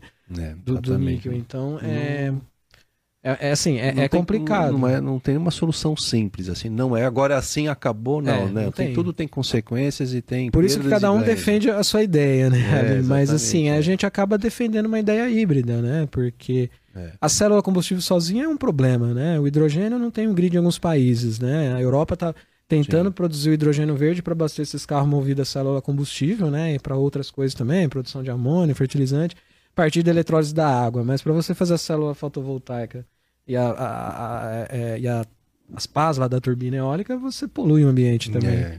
para você fazer durante o processo né, de, de, de obtenção das baterias do veículo puramente elétrico, você tem emissão de carbono. Então é, não é, é, é 100% limpo, não é a Uhum. solução 100% É, limpa, entendeu? Só vai descentralizar, tá jogando carbono lá na China. E, Em outro e lugar. que vem para cá, entendeu? É, vai para a atmosfera. Não, então a atmosfera não não resolve, né? É, é, essas ado- a- adotar essa coisa, não, agora é só assim, e que é assim que é bom, é, calma, né? Calma, né? Então tu tem, Isso, tem um isso. processo de transição. Os times de anos que eles estão falando é muito próximo já. E aí, qualquer movimento, uma guerra, tá mudando tudo nessa história, né? Resultado, Rafa, é híbrido álcool e elétrico. Não, porque tá, Não, fa- e- eu tô olhando tá, até, Responde meio gentilmente, né? nesse Bom, simpósio que a gente foi, a não- é, no simpósio que a gente foi, né? A gente está até gravando esse vídeo, eu o Rafa, e, e eu contei que se, o- se o brasileiro aqui, né, o, já começar só a usar etanol no tanque, não, no carro flex, são 30 milhões de carros flex hoje, é a maior frota já nossa, né? Dos 45 milhões, 30 milhões é flex. Quer dizer, todo mundo utilizar o etanol já, já está ajudando em muito a questão da emissão de CO2. Exato. Só de usar o etanol no motor a combustão interna. Ah, mas ele é ineficiente. Bom, mas. Não, o que, que o, bra- o brasileiro faz? Olha para o bolso ainda. Pô, mas peraí, é 70% do preço do álcool.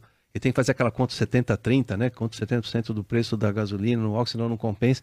E ele bota a gasolina, porque naquele momento está compensando ainda. Sim, né? claro. Então, então esse é um processo de evolução, de, de conscientização de todo mundo. Que hoje, se o brasileiro quisesse já mudar a chave rápido, é só botar etanol no tanque.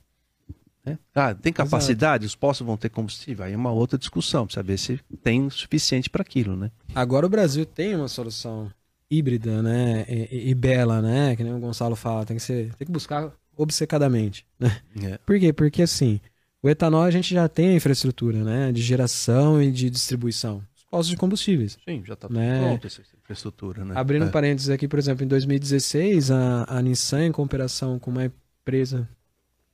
Vai pegar um cafezinho para nós. Ah, tá. A Nissan, por exemplo, em colaboração com a empresa AVL, né? Que é uma empresa da Europa, se não me engano, na Alemanha, a Plency, né? E é, essas três, é, a Nissan, a AVL e a Plency, né? E a Ceres Power. Né? A Ceres Power é uma grande empresa spin-off da Imperial College London, que é uma universidade na Inglaterra, que é, desenvolveu, né? Saiu uma, uma startup ali e hoje é, parece que, se eu não me engano, a Bosch comprou. né? E a Bosch está perseguindo isso também de células a combustível cerâmicas Uhum. em veículos para uso de hidrogênio lá na Europa. Então, por exemplo, é, eles, é, a AVL ela compra né, as células a combustível cerâmicas da empresa Ceres Power, né, que é uma célula de terceira geração. Né? A gente tem a de primeira. Sem açúcar, tranquilo. E daí a grande questão é que você tem né, é- é um sistema ali que a AVL produz com essas células para você usar o hidrogênio. Só que aí a Nissan desenvolveu no Brasil, né, usando essa mesma célula só para hidrogênio, para usar hidrogênio e CO reformado a partir do etanol, um veículo híbrido. Eles lançaram, já fizeram o veículo, né? Movido, o veículo movido a etanol, com Etanol, células a combustível e baterias. Baterias. Né? Não é combustão interna. Uhum. Essa é a grande diferença. Olha o cafezinho.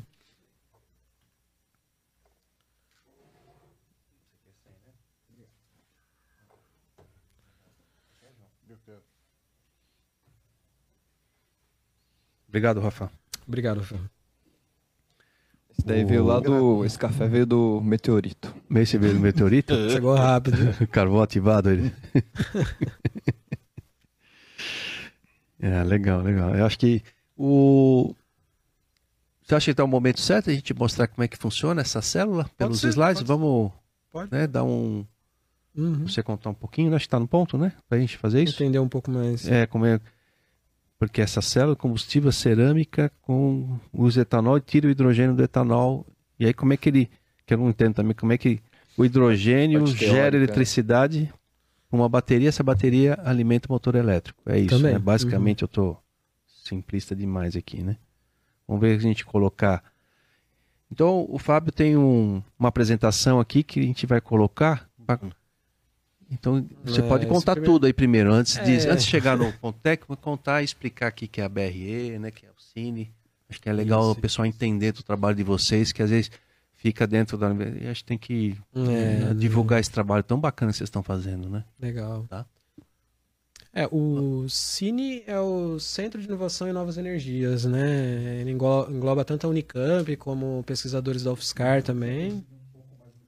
Ah, Pode perto. mexer nele, viu? Pode É mexer. verdade, né? É, Mais pode puxar pra né? frente, que pra tá bom, né? É. Primeira vez é sempre difícil, mas é, então, como eu vinha falando, o Cine é o Centro de Inovação e Novas Energias, né? Engloba pesquisadores de várias universidades, meio acadêmico e também empresas, né? Então, é um grupo grande, né? Tem a USP participando, a UFSCar, se eu não me engano, a Federal do ABC, tem também é, a Unicamp, né? E algumas outras universidades que eu não lembro agora, se não me engano, acho que é a FEI também Uhum. Né? E o Breenergy né, é, surgiu de um grupo de pesquisadores dentro da Unicamp que chamava Carbon SciTech, que desenvolvia baterias.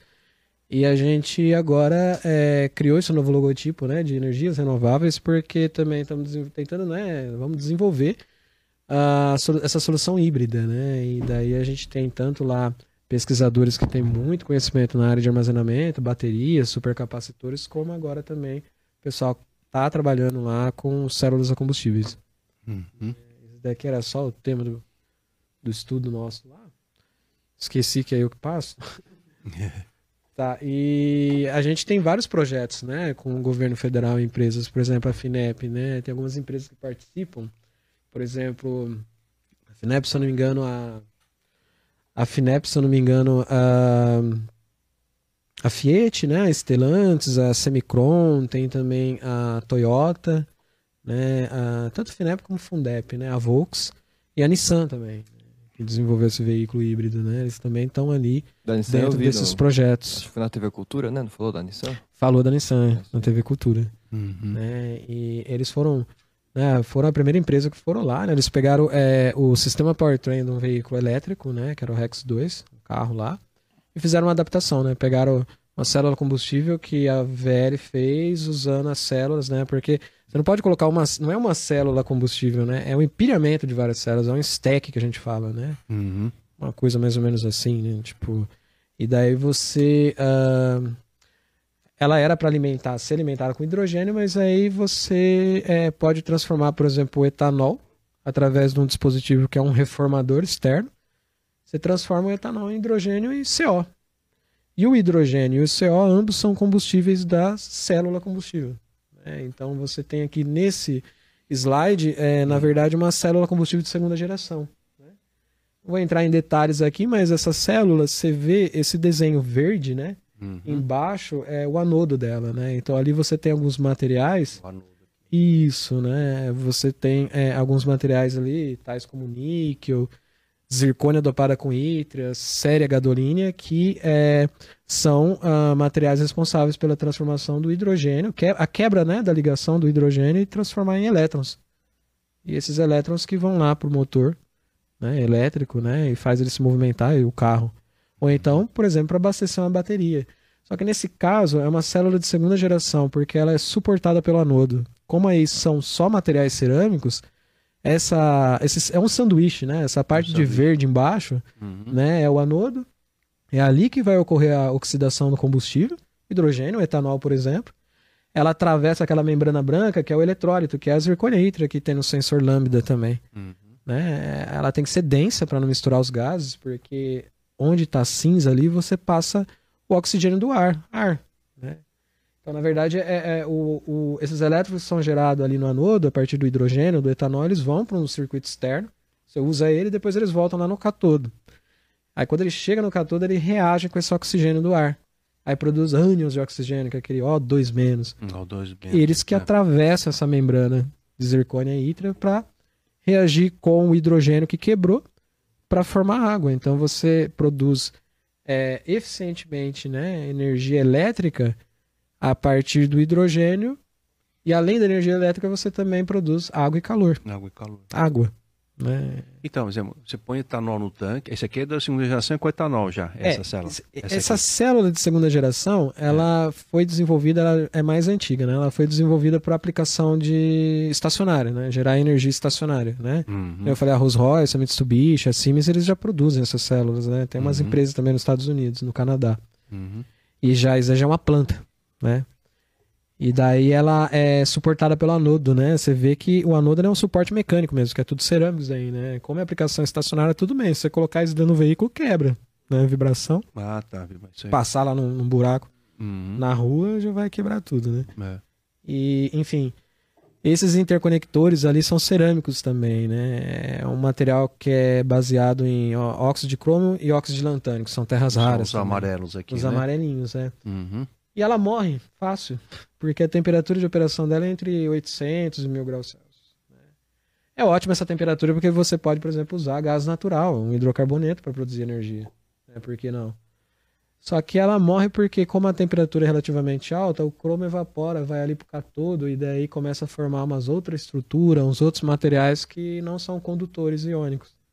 E daí você tem, em um certo tempo, né? Não é um 10 mil horas, 20 mil horas, a morte dela.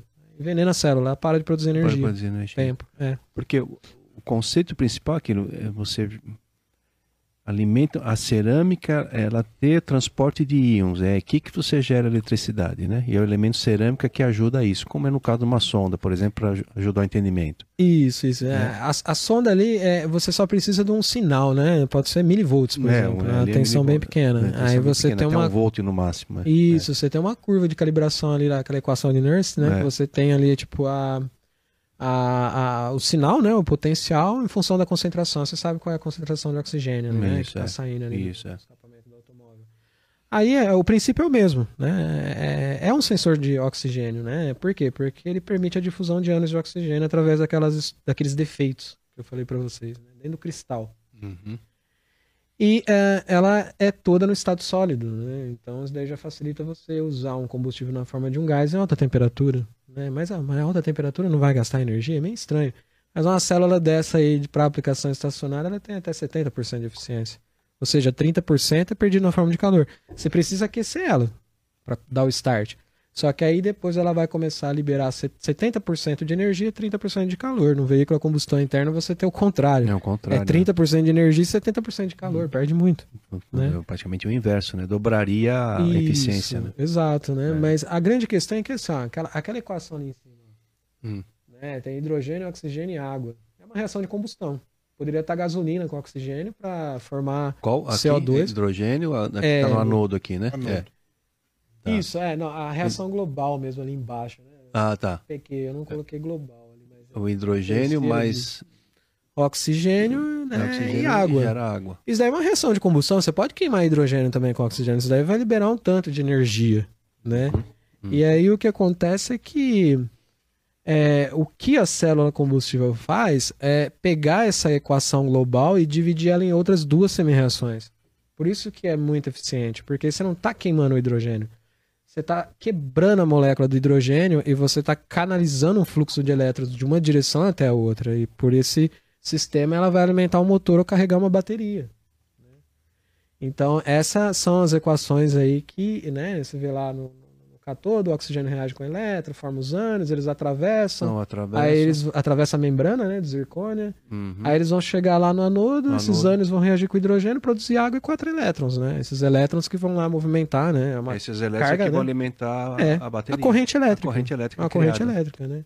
Exatamente. É, aqui não precisa entrar muito em detalhe, mas essa é uma célula de ah, segunda geração.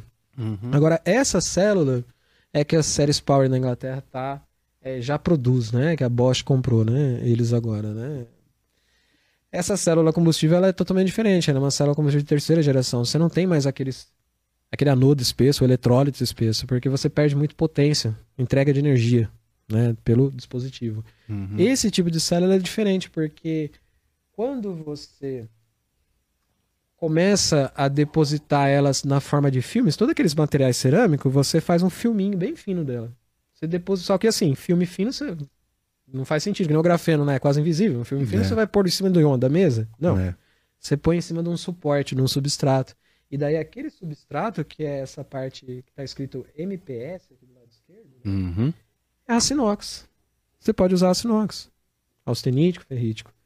Então, quando você é, parte para uma célula de terceira geração, você diminui os filmes cerâmicos dessa célula combustível e deposita em cima de um aço inox.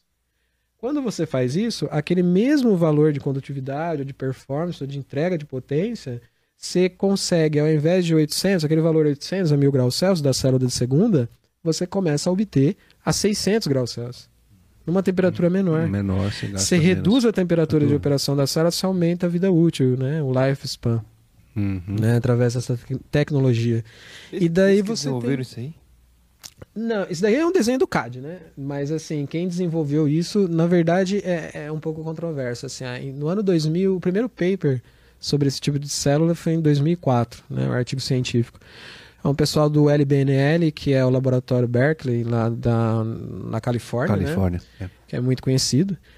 E ah, junto com o pessoal ali que do Imperial College London, né? Alguns professores lá na, no LBNL tem um professor que chama Steve Visco, né? E o Nigel Brandon do Imperial College London, que hoje é um dos CEOs lá da Ceres Power, né? E na verdade quem desenvolveu essa célula de terceira geração assim, produção em massa foi a Ceres Power, né?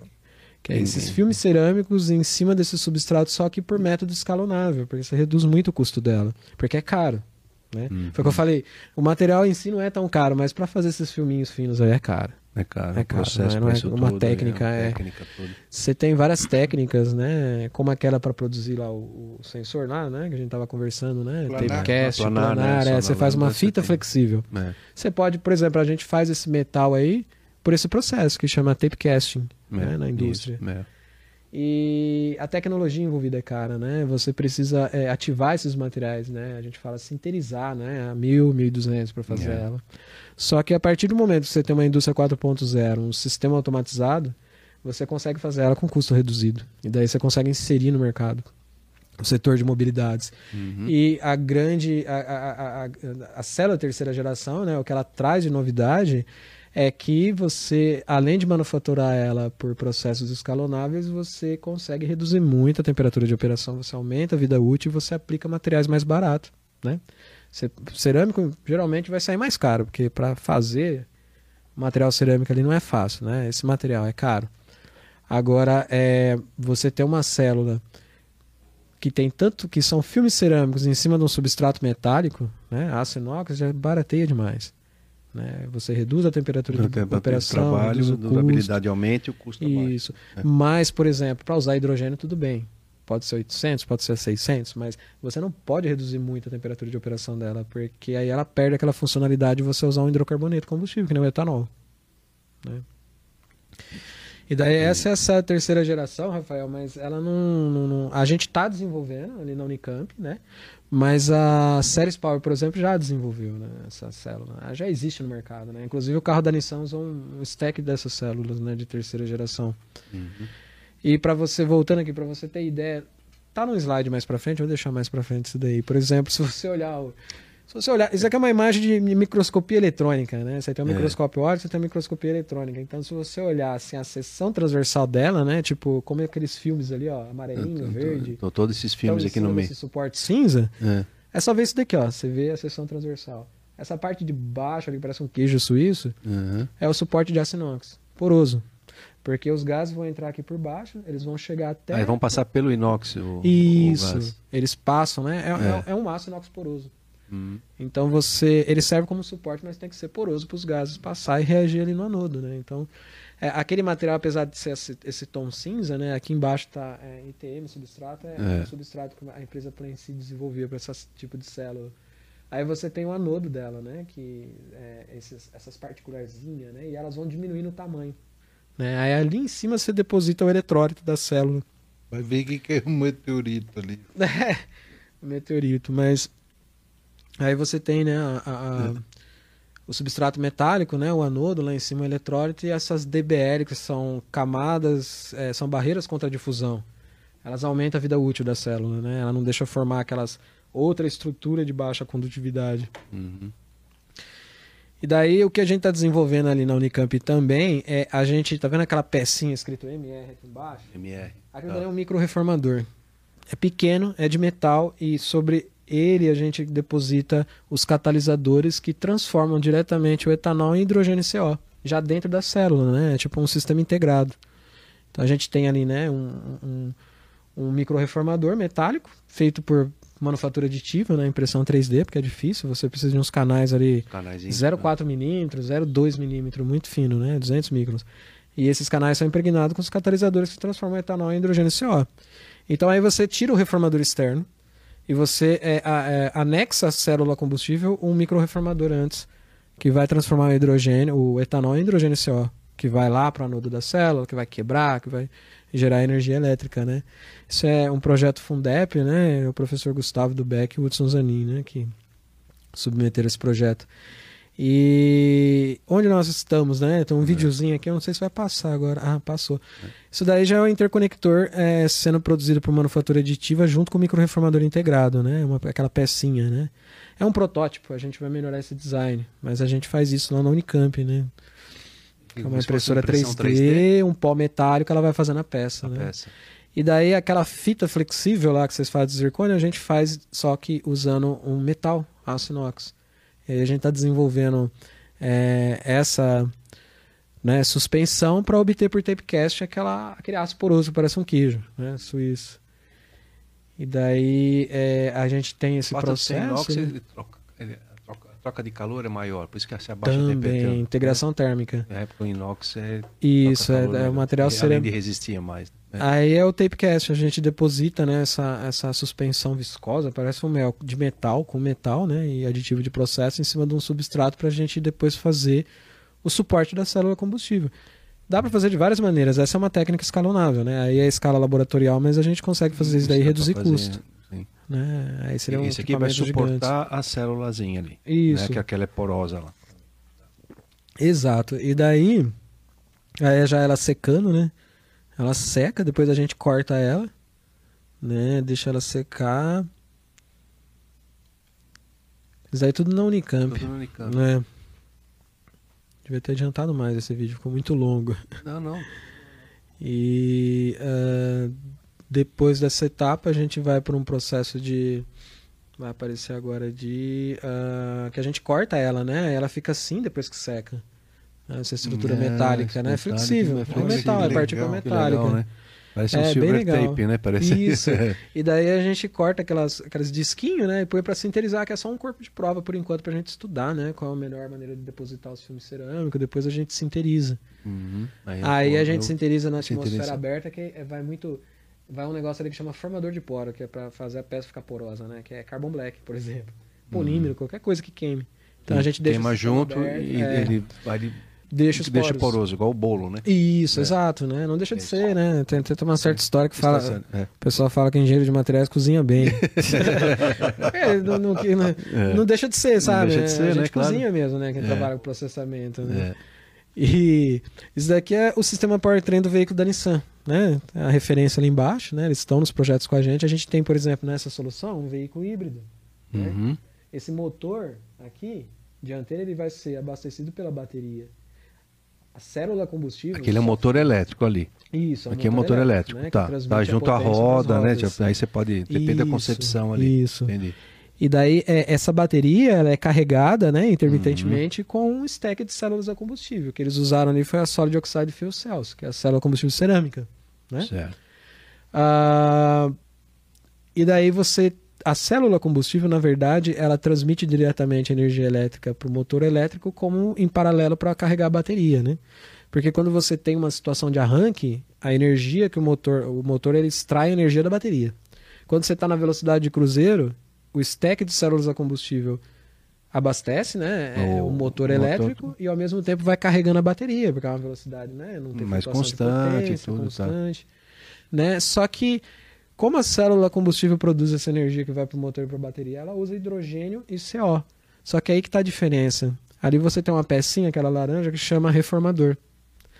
Eu falei do micro-reformador, né? A gente integrar com a célula já no stack, mas ali você pode ter também uma solução externa, que é uma outra peça, um outro dispositivo, um reformador externo, que parece muito com um catalisador de exaustão de automóvel, não deixa de ser. Só que você não usa platina e paládio, ródio, esses metais nobres e caros. Você usa níquel. Níquel e uh, séria. Ou níquel e alumina, níquel cobre, níquel cobalto, que são mais baratos. Né? E você aí Nesse dispositivo, no reformador externo, você vai pegar o hidrogênio, o hidrogênio, o etanol hidratado com água. Com água já é o que Isso. E não é que nem a, quando a gente fica brava, posto ali coloca 7% em volume de, de 7% de, de água no, no, no, álcool, né? Não, é 50% mesmo. É metade da, dali da, naquele tanque tem, é, na verdade, esse carro da Nissan, o tamanho do tanque era 30 litros, né? Então você tinha na verdade 15 litros, né, em volume de etanol e 15, 15 de, água. água. Tudo isso. Mas no etanol nosso hidratado não então, tem isso, né? Não tem. Não é, tem. É, 2, no máximo, é, no é, máximo, máximo 7%. 7% né? que tem hoje no tanque, né, que você sai do posto, né? Mas por que, que é 50% de etanol? Então, a grande questão é assim: você pode usar também esse etanol hidratado direto na célula combustível, porque os materiais do anodo da célula combustível são materiais semelhantes do reformador externo. É níquel, séria gadolínea, zircônia e ítrio. Agora, a grande questão é que é, essa solução, esse reformador externo, ele já é usado em escala piloto, em indústria gigantesca, para fazer reforma de combustível, hidrocarboneto, né, na indústria petroquímica, química. Uhum. Então, você pega ali, por exemplo, é, o etanol, né, você mistura ele com água, aí você tem um tipo de reforma que é reforma assistida por vapor, que é a Ethanol Steam Reform, né, que é você produzir o etanol com a presença de água, porque você aumenta a eficiência na produção de hidrogênio e CO. Sim, porque você tem mais hidrogênio, né? Isso, é. exato. Tem uma certa é, questão ali o é que... O etanol tem um hidrogênio, a água tem dois, é isso? O etanol essa, ele tem essa... cinco hidrogênio, um cinco oxigênio e dois carbono.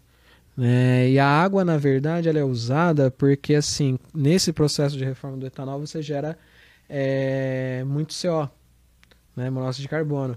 E que é um CO, gás tóxico, né? É. é. e o CO ele pode depositar. Isso acontece é, ao mesmo tempo, né? O etanol, tanto o etanol como o CO, ele pode depositar na forma de fuligem, carvão hum, em cima do sim. metal catalisador e matar o reformador ou o anodo da célula, é. né? Agora o que acontece é que quando você é, adiciona água nesse combustível, você tem uma reação ali que chama reação de deslocamento da água que você transforma o CO que é gerado em mais hidrogênio e CO2, né? Que já hum. é um hum. gás mais inerte. Ah, tá, porque ele pega da água. Isso. Esse CO vira não, ele vira. É, é o, o, etanol ele, ele, ele tem carbono, hidrogênio e oxigênio. Certo. Aí tem a água, né? Aí o etanol, junto com a, o etanol sozinho, ele vai ser transformado em hidrogênio e CO. CO. Só é, que se você tiver água, a água reage com o CO, CO para produzir mais hidrogênio mais e CO2. Hidrogênio e CO2. Mas, ô, Fábio, Alfredo, o CO2 não é poluente? É, não está é. emitindo carbono? É. Não, sim. Só que você está usando etanol. Né? E, e, no ciclo de vida da planta, né, da cana de açúcar, por exemplo, você, você já matou uma, esse CO2. Já Como matou se fosse CO2. colocar o etanol direto no é, flex, já está matando esse CO2. Já está fazendo isso, tá entendeu? Tá e então aqui também, tem... ele gera esse resíduo. É uma solução fechada, é híbrida e fechada, porque é. você acaba a, a cana de açúcar através da fotossíntese acaba sequestrando, né, incorporando ali aquele uh, dióxido de carbono que é gerado na reforma ali é. do. Você falando disso 50 50, é isso aqui aquelas histórias alguém desenvolveu o motor a água. Nossa, eu já, eu já é, é tem, lembra, bastante, tem né? A gente vê isso. Vê, YouTube, vira e né? mexe um, não, um cara desenvolveu, vamos acabar Aí mataram o cara porque a indústria automotiva mandou matar o cara. Não, não, mas, né? Lembra? Tem umas histórias. A indústria assim, né? automotiva não matou ele, não, porque não funciona. é, porque não é, funciona. É, é, hidro, né? o hidrogênio que é gerado ali é meio complicado, entendeu? Pelo menos é. assim. Porque você pode fazer eletrólise da água num veículo usando uma fonte de energia, uma bateria, por exemplo, para transformar em hidrogênio. Aquele hidrogênio vai ser queimado relativamente rápido, sim. Só que ele vai ser queimado no pistão do, né, do automóvel. Todo mundo sabe que na área da metalúrgica você tem um fenômeno que chama empolamento do aço pelo hidrogênio. Você acaba fazendo o, o, o aço ali, né? Os materiais metálicos eles acabam é, é, é, é, virando uma bolacha Uma- com o tempo. Com o tempo, Né, não é- com... É uma solução assim tão fácil. Assim, Tão né? fácil, Ali né? você faz, se você quiser fazer, você até. O pessoal faz, né? Coloca na Faz, internet, é. né? Mas É, isso aí tudo... dura quanto tempo, né? quanto Tem- tempo essa é a pergunta. hidrogênio diretamente no metal, né? É, no Isso. metal, tem esse problema porque é uma molécula muito pequena, né? É, exatamente. Agora ali não, né? Ali o hidrogênio ele, ele, ele- ele chega num compósito, é um material cerâmico metálico. É. E o metal que tem ali, ele já ele, ele não vai fazer a combustão, não vai queimar o vai oxigênio. queimar o. Ele vai oxidar. Oxidar o ele vai hidrogênio. quebrar a molécula Quebrar com... é, e liberar isso. os elétrons, entendeu? É uma reação mais comportada, É. mais pensada, entendeu? E daí a, a- a grande questão é que, por exemplo, esse veículo da Nissan, o drive range dele, né, o tanto que ele atingiu foi 600 km de autonomia. Não, o Mirai célula combustível atinge 1.100, 1.200. Com, um com um tanque de... Acho que uns três tanques de hidrogênio criolefeito, né? Que é aquele liquefeito, que é aquele hidrogênio pressurizado, né? Na forma líquida. Mas é, isso está sendo otimizado, a gente está buscando, quer buscar isso, né? A indústria, as universidades também, né? Por enquanto a gente está a nível de célula, mas a gente quer fazer o stack de células a combustível, fazer todo o sistema powertrain e embarcar num veículo leve. Né? O stack que você diz é o conjunto dessas Várias células. pilhas, né? Várias pilhas. É, várias Aí Você tem que ter células, uma, uma estrutura para... É, porque uma célula dessa, ela entrega mais ou menos um, de 500... Ah, 0,5 a 1 watts por centímetro quadrado, né? E daí você tem uma célula que é uma plaquinha assim de 200, 140 centímetros quadrados, né? Então, ela vai entregar, cada célula vai entregar uma potência, né? Mas aí você quer uma potência maior, uma porque pra, potência maior para alimentar o motor e tudo. é, Aí você é, precisa é de mais 50 conjuntos para quilowatts para é. cima, né? É, isso, para Só que 50 tem- quilowatts né, você tem que ter. Entendi. Oi. Exato, só que tem a bateria também, né? E essa bateria do, do, do- da célula é uma bateria menor. Não, Menor, Não, se compara com a bateria de um elétrico puro Isso, plug-in, né? isso. Você tem que amar também. Você consegue reduzir até um quinto o volume É. das baterias nessa Ela fica uma solução. menor e custo menor dessa bateria. Tem uma, uma história, um estudo aí que. Uma reportagem, né, Rafa? A gente está até gravando isso aí. Que a bateria fazendo parte da estrutura do carro. A bateria não fica só aquele negócio, os stacks embaixo, 500 quilos ali, 600 quilos, mas ela fazendo parte da estrutura. Diz que a Tesla e outras estão envolvidas nesse estudo. É, não- obviamente não fala como é isso, mas é basicamente. E aí veio a pergunta, né? Pô, e se a bateria acabar, eu, eu não jogo a bateria, eu jogo o carro todo fora, né? Aí fica aquela. É. Mas tá certo que a gente está ainda muito raso né, nesse entendimento, mas ele fazer parte da estrutura do carro, é, o esqueleto, ele chama de esqueleto, a própria bateria fundida com algum parte dos, de suporte da estrutura. Tudo bem, interessante, você divide todo esse peso na estrutura do carro, não fica aquele todo peso embaixo. Mas e aí, depois, eu consigo trocar um pedaços disso se a bateria falhar ou tem que trocar o carro, né? Bateria É, exato. Ainda Você não seria tá raso ainda essa é. conversa, mas é só uma, uma dúvida que gerou, né? Isso, É. isso é novidade pra mim, não sabia. É, depois dessa eu te mando esse, esse link sim. da reportagem. Legal, eu vou te ler. mandar. Agora é interessante esse veículo aí, ô Fredo É. João, é que você usa ah, 50% de água. Daí é interessante porque você deixa mais barato o combustível, né?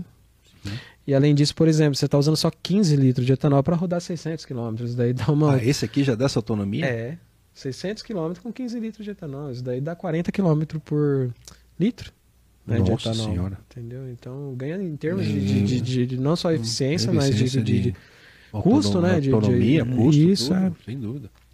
Por isso que é interessante, né? E um veículo elétrico, se você for parar para puramente elétrico e ligar ele na, na tomada, na tomada, né, para carregar, você vai levar às vezes uma hora, três horas, né, para abastecer completamente, carregar, né, É. completamente.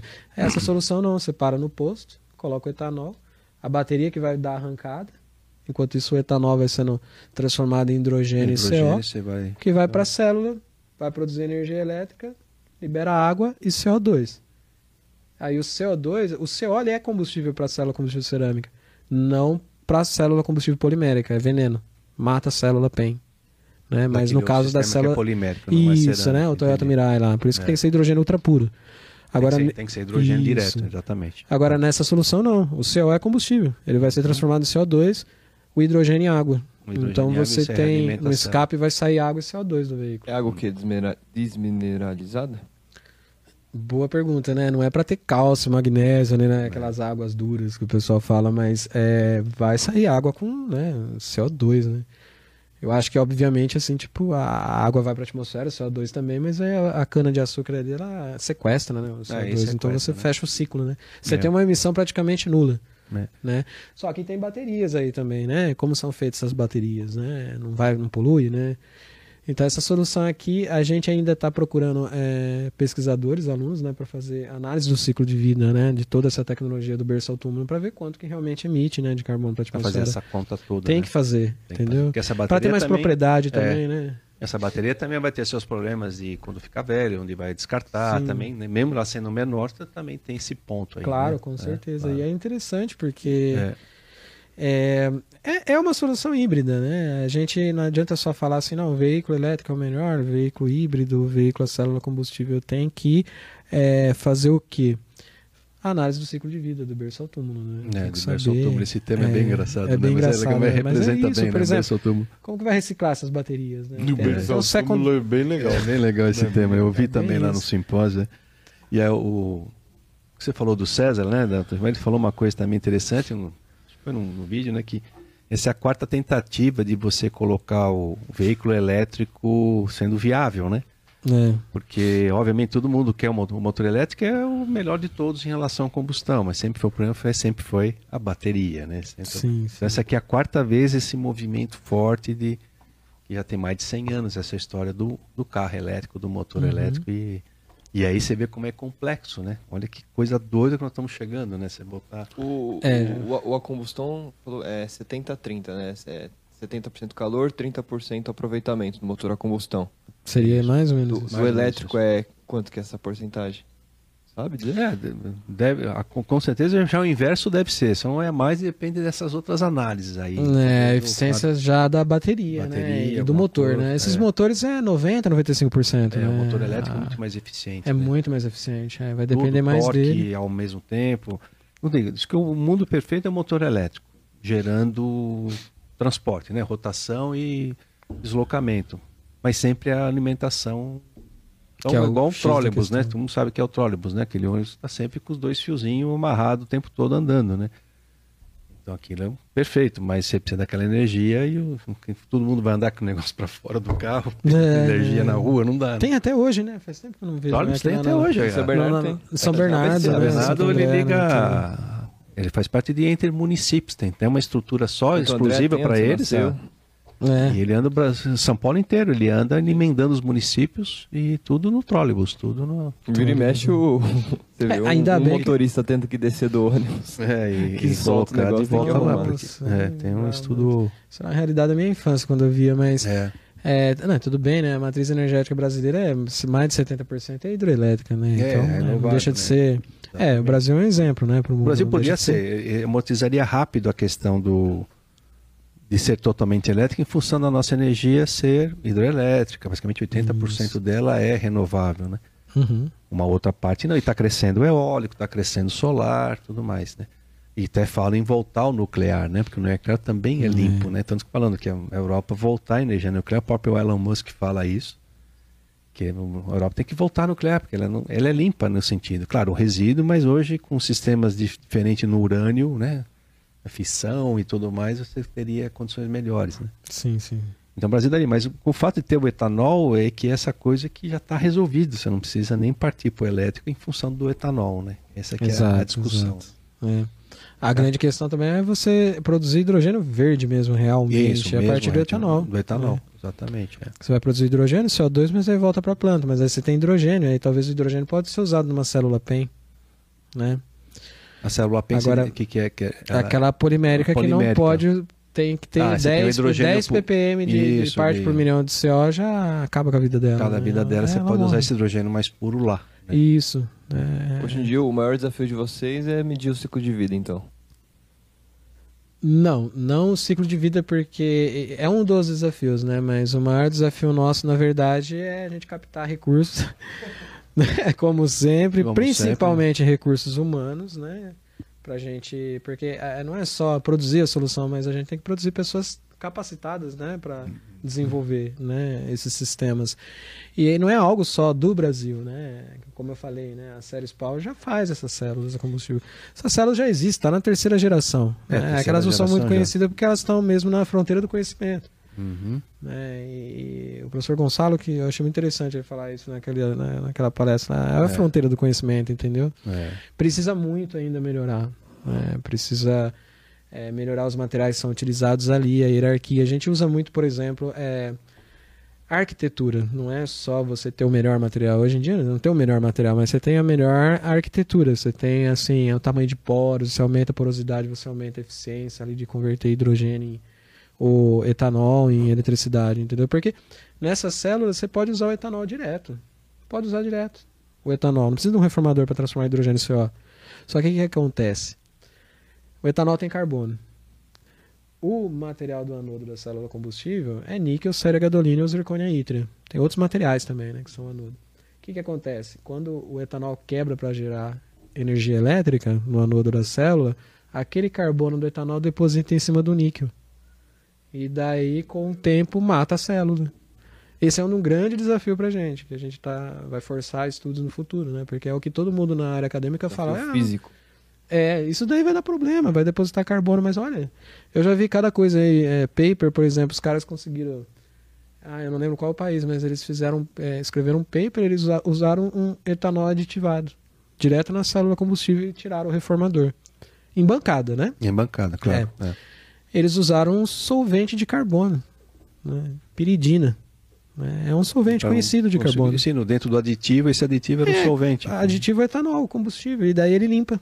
Né, o anodo da célula. Obviamente que precisa ver direitinho, né? Hum, Tem que sim, com- recriar esses resultados, tem que melhorar, mas é um insight, né? Para você. Agora, o reformador e, e a, e a célula, questão de custo, sem o reformulador, você cairia pela metade ou é um negócio também que não faz muita diferença? não hoje? faz muita diferença. faz o que a gente quer fazer é diminuir o peso, né? Como sempre. Ah, né? sim. Aí Por você tirando o é. reformador é um, um elemento a menos. Um, um Não muito, é um reformador desse tem de 3 a 4 quilos, não é Ah, muito não é pesado, muita né? coisa, o que é né? mais pesado aí é a bateria mesmo, né? A célula também é um pouquinho pesada, mas a bateria é mais. A Quando é você mais. põe essa solução híbrida, você reduz muito o volume da bateria, né? E o É, peso do, do, o do peso veículo. do veículo, né?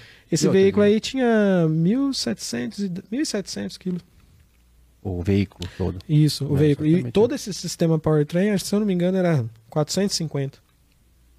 Sim, Quilo. todo o sistema, não só a bateria. Entre um carro ou outro, é a bateria de 450 quilos, só a bateria, né? Exato, exato. E aí, você diminui também no tanque, né? O tanque é menor, né? é Bom, um tanque menor, de né? 30 litros. Aqui tem algumas coisinhas que não vale a pena muito, né? Mas para vocês só terem ideia, tanto a AVL que constrói esses sistemas com esses tipos de célula cerâmica, como o Departamento de Energia dos Estados Unidos, eles têm uns targets, né? Reduzir a temperatura de operação para melhorar a- a- a- o tempo de vida útil né, desse dispositivo. Né? Primeiro usar o hidrocarboneto líquido, que nem o etanol, para a gente ter uma transição mais suave, pelo menos no Brasil, na, China, na Índia, Estados Unidos, por que não? Né? Agora, os Estados Unidos, alguns pesquisadores dos Estados Unidos começaram a publicar artigos científicos com etanol nessas células. Né? Acho que chamou a atenção um Chamou a pouco também. atenção é. deles Eles são também. grandes produtores, né? O Brasil e Sim, os Estados também, Unidos são os vezes é- somos produtores. produtores, né? Às vezes o Brasil até, os Estados Unidos até mais do que nós, eu acho que etanol, se Eu não me engano. acredito que sim. É, não sei onde é que eu vi isso aí que a gente vai. Eles produzem etanol a esse- partir do milho, né? É, do milho, né? É, é. Brasil, é, até é, conversando com o professor Gonçalo, né, lá no Instituto de Genômica, também tem agave, que é uma planta do, do sertão É. da Bahia. Isso, né? é isso. Tem grande. É, e, e- e- produz uma quantidade. E você consegue produzir etanol a partir dela, para- né, é, além de também. fibra. É. né. Então a ideia é essa, você E- ter uma e economia circular. Eu né? te comentei, né, do professor Luciano, do Luciano, que era da, da Única, né? Nessa Uhum. palestra que a gente foi. Ele comentou que a faixa que mais planta cana é nessa faixa mais central da terra, onde você tem é, condições para fazer a cana. E no Brasil, essa faixa aí é a faixa do Cerrado, né? Essa faixa Exato. é ali de Mato Grosso para baixo, quer dizer, nem a na Amazônia serve para plantar cana porque você precisa de, às vezes de, seco, de tempo seco Ambiente seco, né? para E lá é muito subir úmido. o açúcar, Uhum. né? Que é igual vinho, né? Exatamente para você ter fermentação, Exato. né? Então também tem, então essa região São Paulo, Mato Grosso aqui para baixo é ideal. E eu li um pouco no litoral, jamais numa uma terra de vegetação dentro, como como a floresta amazônica, não, não é boa para cana. Então, e ele fala que 1% da área disponível no Brasil é ocupada por etanol. É muito pouco, né? Que você poderia Sim, é, É. é outro mito também é falar que. vai- é, derrubar a Amazônia para plantar etanol. Ou, cana, por né? exemplo, Não- é, se a gente quiser só ter essa solução? Obviamente que não, tem que ter várias. tem é a que melhor que várias. funcionar, a gente parte para ela, né? Claro, claro. Isso é, é isso é que a ciência faz, né? Porque o que é mais importante não é só é, ter um mercado um pouco mais independente, mas também a questão do, do aquecimento global, né? Do futuro, né? Isso é. É, tem algumas coisas preocupantes. Por exemplo, eu já vi uma entrevista, uma, uma pesquisadora muito preocupada na, na, na, na Europa, que tem uma região ali um, da Escandinávia, não sei, que tem é, bolsas de gás natural debaixo do oceano que parece que são é, presas por uma camada de gelo. Se tiver o aquecimento global e essa camada de gelo derreter, a Vai ser- quantidade de gás natural que vai para a atmosfera deve ser gigantesca, entendeu? Então eles já estão já resolvendo problemas ali, entendeu? Sim, Para o tentar que pode acontecer no futuro ainda. é, que canalizar ainda- esse gás natural, utilizar, tirar Sim, ele dali. já né, tirar de ele dali para utilizar esse gás para outra já útil, né? É, então assim, é, não é uma coisa né, se preocupar assim de imediato, mas é algo que a gente tem que fazer, né? Que é o que a gente É. faz, a gente vai fazendo aos poucos, né? Sim, sim, né? É. E ah, né, aí ah, tem assim, a relação do, do, do- do startup, né? Da célula, né? Menor que 15 minutos, tempo de vida de 10 mil acima, né? O Toyota Mirai, aquela célula PEN, tem 150 mil horas, né? Você não faz nada, deixa a célula lá. O problema é que é caro o hidrogênio, né? Uhum. sem CO. Sistema eficiência maior que 50, né? Pra- A célula de segunda geração chega até 95 se você acoplar uma, acoplar uma turbina, porque a água sai quente, pressurizada, você reaproveita a energia. O- uma turbina. O giro turbina. né? Pode ter também um veículo com uma microturbina e você aproveitar a a energia do vapor de água quente, né, para girar essa turbina e ter É mais energia questão. ali pro sistema.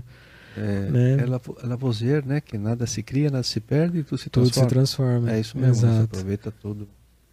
E daqui é algo, né? Não É, precisa sim. se preocupar tanto. Isso daqui é a equipe falando A um pouco aí. equipe, né? Ah, legal. Então, o professor É, o- Gonçalo, é o Gonçalo, o professor né? Gonçalo, eu conversei com ele ontem, ele falou que está de portas abertas Ah, sim, aí, vamos né? O também, laboratório é, dele na tenta- Unicamp. É, a tentativa é de conhecer Isso, lá o. conhecer a gente. A gente né? pode conhecer lá e ir lá a um dia assim, gente, legal. Isso, nossos alunos, né? Tá. É. Isso. E tem, né, o, o professor Hudson Zanin e o Gustavo são, né? Duas cabeças importantes lá que estão trabalhando dentro do Bre Exatamente. Energies, né? E Uhum. são supervisores. Eu ali, acho que é parecido com essa foto agora. É, é, não, que nós descobrimos, nós pegamos. a foto. Foi daí que nós pegamos a tua Gostei foto. da caricatura. e, ahn, mas, como o Hudson fala, né, a ciência ela é feita por muitos braços e É, mentes, né? mentes, né? Então, não é- é, você não faz nada sozinho, né? Isso daí tem É. equipe, eu queria lembrar o nome de todo mundo, aqui da esquerda, da direita para a esquerda, tem o Martim, que tá na Europa, tem o William, o Eric, o Rafael, o Ah, Jean, o legal. Gustavo, o Hudson, o Jenson. Ali eu não lembro. Ah, é a Carla, tá em Houston, no Texas. Tem a também a, a Raíssa, o Lennon, que tá na USP agora, a Isabela, a Thaís, a Ludmilla, a Cira, Manuel. Vou falar o nome de todo mundo, Sim, né? fala, Porque- claro. Putz, Acho que é mais do que justo, né? mais Eu tô aqui justo, representando né? a equipe inteira, mas é eles que É. estão ali no dia a dia aguentando e, É. né, e trabalhando em equipe. E a gente é uma equipe ali, de É, fato. Maquine, né? né? Pô, A visão nossa ali da. Na, na, na- a gente fica desse orgulhoso disso, cara. A gente fica com muito orgulho. Acho que você reparou Isso. também, né? Quanta tecnologia tem um país, né? Quanta É, coisa, tem então. que ter orgulho Fantástico. disso, né? Essa equipe de pessoas, né? É, eles que fazem. é, é, é, essa é a galera que faz, né? O pessoal É, é, é. novo ali, é jovem, entendeu? Que tá na pós-graduação, né? Né? Aí ali tem a, a Vitória, aquele menino ali, o Fernando Rufino, tem a Bruna, o, o Bruno que tá em Stanford, a Ana Flávia, o João Pedro, eu ali, tá um pouquinho mais gordinho, a Letícia e o. Gente, André Navarro. Quase Você tá bem mais gordinho. Tava um pouquinho mais, é. Mas É, é. que parabéns, equipe. com certeza deve vocês todos que aí, a equipe deve estar assistindo depois a gente aqui. Parabéns, viu? Parabéns, Muito bacana. show. Show de bola, material. Que alegria, né? que orgulho. Que orgulho, orgulho. da gente Não estão todos aí, mas É, é, né? alguns aí no, no É. nosso site. Somos brasileiros. É.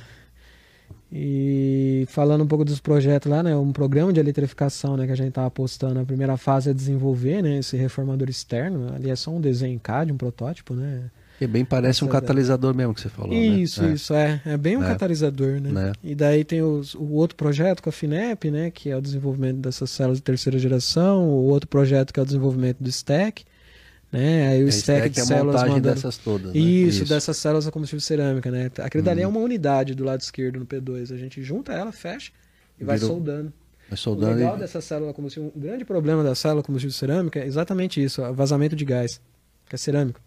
Quando você parte para essa manufatura escalonável e você tem interconectores metálicos, suporte metálico, você já permite a selagem a laser. Então já é tudo, né? Ah, Mecanizado, tem o- É, é, se for indústria 4.0, cela melhor. um cela entendeu? melhor. E é Isso. escalonável, né? Então a, a energia da- do stack ele vai para o motor, Uhum. Do stack também vai para ali no P4, é outro projeto que a gente desenvolve, né? As baterias em nível de célula por enquanto, Pouch, mas logo a gente vai ter os módulos de baterias aqui no Brasil, né? 100% nacional. Os supercapacitores, né? Por que supercapacitor, né? A gente quer colocar supercapacitor, porque a diferença entre bateria e o supercap é que a bateria ela tem uma quantidade de energia grande, só que ela manda ao longo do tempo e demora para carregar, é devagarzinho, né, mãe? Hum, Agora tá. o supercap não. Ele tem uma certa quantidade de energia e pá, puf, solta de uma vez, né, o capacitor. Então você vai ultrapassar, o motor vai pegar a energia de onde? Do supercap. Pá, descarrega todos eles. Entendi. Aí, isso Como que é interessante. um- uma injeção de, de nitro, né? Isso, num carro de, exa- de- de- exato. sim. E daí a questão do supercap é que ele, você consegue carregar ele reaproveitando a energia regenerativa do motor. Quando você está freando ou desacelerando, ele vai gerar no sentido contrário e vai mandar energia para carregar o supercap. Já Deixa o cap já Isso. sempre, sempre carregado. Do, do freio da Fórmula 1 é o- é o KERS, né? KERS? Da Fórmula 1, que pega É, o freio é o KERS. Pega do freio, né? Isso. Pega do freio e da. É. Exatamente isso. E, e aí a gente tem a Shell também, né? Que é a nossa grande financiadora, né? A Shell, a Nissan, a Volkswagen, né? Tá Todo a- mundo participando disso e É, ajudando. até o, o Pablo de Si visitou bastante a gente, né? Hoje ele tá nos Estados Unidos, é o CEO lá da É, Volks, né? Vi muita palestra dele, ele sempre, Isso. toda a palestra dele focada no etanol, etanol. É, ele é um Ele grande é amigo, um grande colega do Gonçalo. Ele Ah, é? carrega essa Puxa, bandeira. o Cara... Não é, não é a Volks que tá com uma iniciativa. Então, esse é o Pablo de si, É. presidente É. da América do Sul, agora ele foi transferido. É, tá parece que ele tá nos Estados Unidos, Estados Unidos né? Na. América do Norte. Mas várias reportagens assim, grandes, e falando muito do etanol, do etanol, um grande defensor incentivador. e incentivador e Exato. amigo do Gonçalo. né? Parece que Legal. acho que em eles vão construir em São Bernardo um centro de pesquisa para É, esse veículo híbrido, né? É. Para biocombustível, É, é. principalmente o etanol, né? Porque o etanol já uma outras montadoras já estão com outra linha diferente, mas a, né, a Volkswagen está muito forte na questão dessa. né? É, Como o professor Gonçalo diz, né? O etanol é, a molécula do planeta, É. do mundo. E é, só não é produzido no mundo inteiro porque Porque tá no Brasil. Não, não, condições porque gente- climáticas. é tropical, né? Mas É tropical, é, exatamente. País essa temperado faixa tem essa do- de- de dificuldade. produzir o né? etanol, no mundo inteiro pode ir nessa faixa mais tropical, mais seca, tem, tem que ter uma pouco Não, mas, mas, mas pelo papo aqui, vamos supor assim, vamos hipoteticamente. É, se o etanol fosse fácil de produção na Europa, não seria o elétrico. Claramente a gente é, Assim, é é, muito a A mais Europa não tem nem terreno para isso. A grande questão Tem é o ovo área. e a galinha, né? Tem área, É, não tem área. É, não tem É, área, né? Hidrogênio de onde, né? De onde eles vão produzir hidrogênio para um carro célula combustível para um veículo puramente elétrico? Berço ao túmulo, se polui. É, se polui não adianta, É. né? É. A grande questão também é, é- é- você quer se tornar independente de combustível fóssil, mas você vai se tornar independente de jazida de níquel, né? É, então aí isso Entendeu? é- Cobalto. aí- Cobalto? cobalto também é Extremamente caríssimo. caro, cobalto, óxido É. de cromo, cromo, óxido de cobalto. esses com você, né? Um, uma montanha você tira, tira 1% de toda aquela montanha virou cobre. Quer dizer, Então. também não é assim. E, e o que você deixa aquele buraco? E, aí, qual a consequência daquilo? E a energia que você gastou para tirar 1% de Exato. cobre? Quando você não gastou de. Né? Você não tem um motor, um, um trator, energia. uma escavadeira eólica, né? Você vai ter que. É diesel queimando, né? Quer dizer, então. Essas coisas não, não- Essa conta não fecha assim fácil. É, quem, né? quem sabe no futuro o Elon Musk não começa a minerar asteroide? E daí, É, já e antes o meteorito níquel, né? chegar, Antes ele chegar, já ele já manda antes. já, né, já traz na forma de níquel, manda as baterias. A- a- aproveitando que estamos entrando no final, qual que é a música favorita de vocês? Hum. Porque, ah, sabe por quê? Porque a minha é Meteoro da Paixão. Do Lança. Meu Deus do céu, cara. Está na hora de terminar o podcast. É, lembrou o meme. É, lembrou aquele meme do, do casal de dinossauro. Ele leva bastante tempo pra poder conversar com a dinossauro. Chega lá e fala que tá apaixonado por ela. Aí tem o meteoro atrás, né? Meteoro da paixão. Sacanagem. Mas é, a ideia, a fase 1 é essa, a gente quer desenvolver de- entre 3 e 4 anos, e a fase 2 até uns 6, 8 anos, colocar num. 5 anos, né? Colocar num veículo. Isso daqui é uma Veículo. empresa brasileira, chama Gaia. A gente colocou esse veículo, ela entrou em contato com a gente, né? Ela produz esse veículo elétrico, e daí a gente queria pegar o veículo para primeiro veículo fazer um teste, fazer um colocar o teste. sistema híbrido menor, né, uns 5, 10 kW no máximo, né? A célula. Uhum. E depois, né, pensar numa van, num veículo maior. né? Maior e vai. Essa é a ideia. É, só para completar, né, quem que são as pessoas, as empresas que nos patrocinam, né, o governo, né, a gente está tendo uma renovação dentro da ISA agora, aí, falando entre 20 e 25 milhões, né, são 32 pesquisadores. Só na Unicamp são 80 milhões, mais ou menos, né, tudo aproximado aqui, né, de, de contrapartida financeira que a Shell investe, né, pra você ver, né, o exemplo de uma empresa preocupada, né, Não é tipo, preocupada uma empresa com isso, né? sabe Claro. que vai mudar o panorama, o mercado, e quer investir. Né? Está Sem investindo em pesquisa dentro de universidades brasileiras, É entendeu? muito legal isso, né? Pra, é, pensando E, nessa- e os nomes têm que ser falados, de fato. Né? De fato, né? A gente, a É, gente não está fazendo aqui, assim. por exemplo, é, desprezando é, qualquer outra empresa. Não, não, entendeu? não, a gente só está fazendo um agradecimento porque realmente Sim, eles estão né, nos ajudando. Não, não só né, desenvolver esse sistema powertrain híbrido aqui no Brasil interessa para eles, mas como formar recursos humanos, né? O nosso grupo faz apresentações para o pessoal lá da Shell lá. É, Esses dias veio o segundo comandante lá da Shell, né? Assim, É. o mais importante veio, né? Sim. Ele veio visitar a gente. E o Ele brasileiro tudo que o grupo ali dando, faz. dando informação, não só não absorvendo a informação, mas levando Isso. a informação, né? Aí a gente falou, a gente deixou lá em cima da mesa lá, o Hudson conversou com ele, né? E o Gustavo, né? Mostrou lá a célula combustível que a gente já tinha feito, né? Ele olhou aquilo, perguntou o que era, né? Aí o Hudson, né? O pessoal explicou pra ele, ele falou, "Ah, isso daí tem que entrar no projeto, né? Tipo, entendeu? Assim, é, digamos, o mais importante, não é, é, obviamente, tem que produzir as soluções, né? E, É. e com custo reduzido, né? E, e que não agrida o meio ambiente, que reverta, né? As mudanças climáticas, porque o pior do aquecimento global é a doideira que fica o clima, né? É. É vendaval, é furacão. Esses dias estava fazendo muito mudanças- frio, né? Agosto, setembro, né? Fazendo um frio, assim, não é normal. Agosto já é bem quente, né? Mas tudo É. bem. né? Acho que é, independente do, do, do- do lado assim, mais catastrófico do que possa acontecer. Mas o fato dessa evolução, né, já está válida, né? E toda a mudança, é, é- ela tem seu lado benéfico, né? Então, essa tecnologia toda, esse desenvolvimento todo, ah, por mais que ah, evitou, evitou, talvez não acontecesse, mas aquilo contribuiu tanto para outras coisas, para as outras áreas, que vai ser fantástico, né? É importantíssimo. Esses desafios são importantes, desafio da, né, da, da energia, né? Principalmente para formar capital humano. Capital humano, né? Porque dúvida. Quanto- a Shell sinaliza verde para, por exemplo, absorver todos esses alunos que vão É. ali para Você, que você citou, esse aqui está não sei o que, esse aqui está em Stanford. A, a equipe está tá no mundo inteiro E, aí, e né? o, o mais interessante é que os estudantes da pós-graduação que mais performam ali dentro do nosso grupo não são, é, é, é, que, é, ou melhor, os estudantes de pós-graduação que mais performam no nosso grupo não são estudantes da própria Unicamp. Temos alguns, mas não são. Né? Eu vim lá da UFSCar, né? tem alguns Sim, da tudo, Unicamp. mas é. A maioria vem de outras universidades, inclusive particulares. Né? A gente tem um rapaz ali que é excelente, Gente É, o boa em todo lugar, né? É. Rafael, né, É. que é, estudou numa universidade particular e é muito importante dentro do grupo. Tem uma Claro, visão claro. estratégica, porque essa questão da universidade, né, a gente não quer apenas fazer ciência, né, para publicar lá na Nature, Não, na, não, esse é na revista de alta não. A É. gente quer o, desenvolvimento tecnológico, o fortalecimento da indústria nacional, que é, esses são o objetivo dessas grandes financiadoras de projeto, Fundep, Finep, entendeu? É fortalecer o setor automobilístico nacional, né? Revitalizar o Proálcool, porque É, exatamente. É. né? A Fundep é são é, é governamental, né? Todas essas Isso, fundações que Isso. potencializam, fomenta esse, todo Isso, esse eu não trabalho, lembro né? de cor, mas a, a Fundep, da última vez que eu vi, eu estava escrevendo um artigo de revisão, eles já tinham investido mais ou menos 150 milhões de reais para desenvolver pesquisa em instituições de pesquisa e empresas, né? Juntos, assim. E assim que Inclusive- você faz um país rico, né? Rico em todos os É, sentidos, né? exato, É né? assim A que gente- você faz, né? A gente precisa, assim, Precisa eu, eu- disso, eu sim. acredito...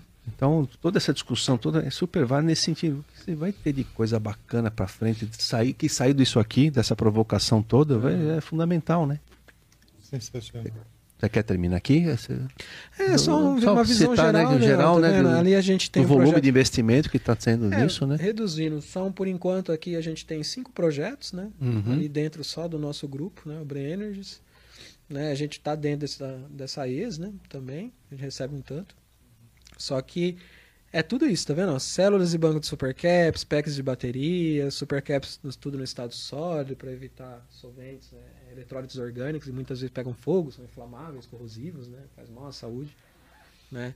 É, como micro-reformadores, os reformadores externos também, né? E as células a combustível cerâmica. No total, a gente tem aí para desenvolver até uns 4 anos.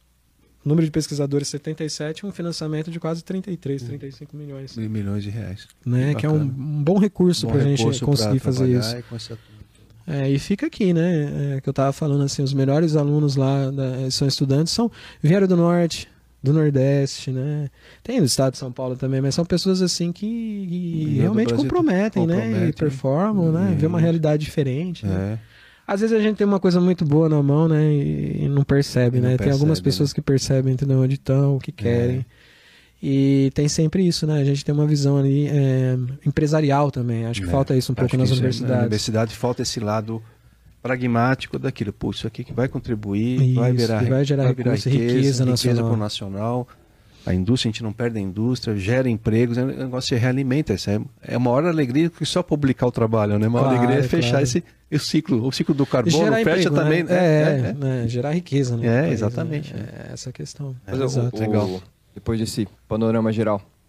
É, a gente já comentou né, que a partir talvez de 2035 algumas montadoras vão ser 100% elétricas, né? Tem uma, só...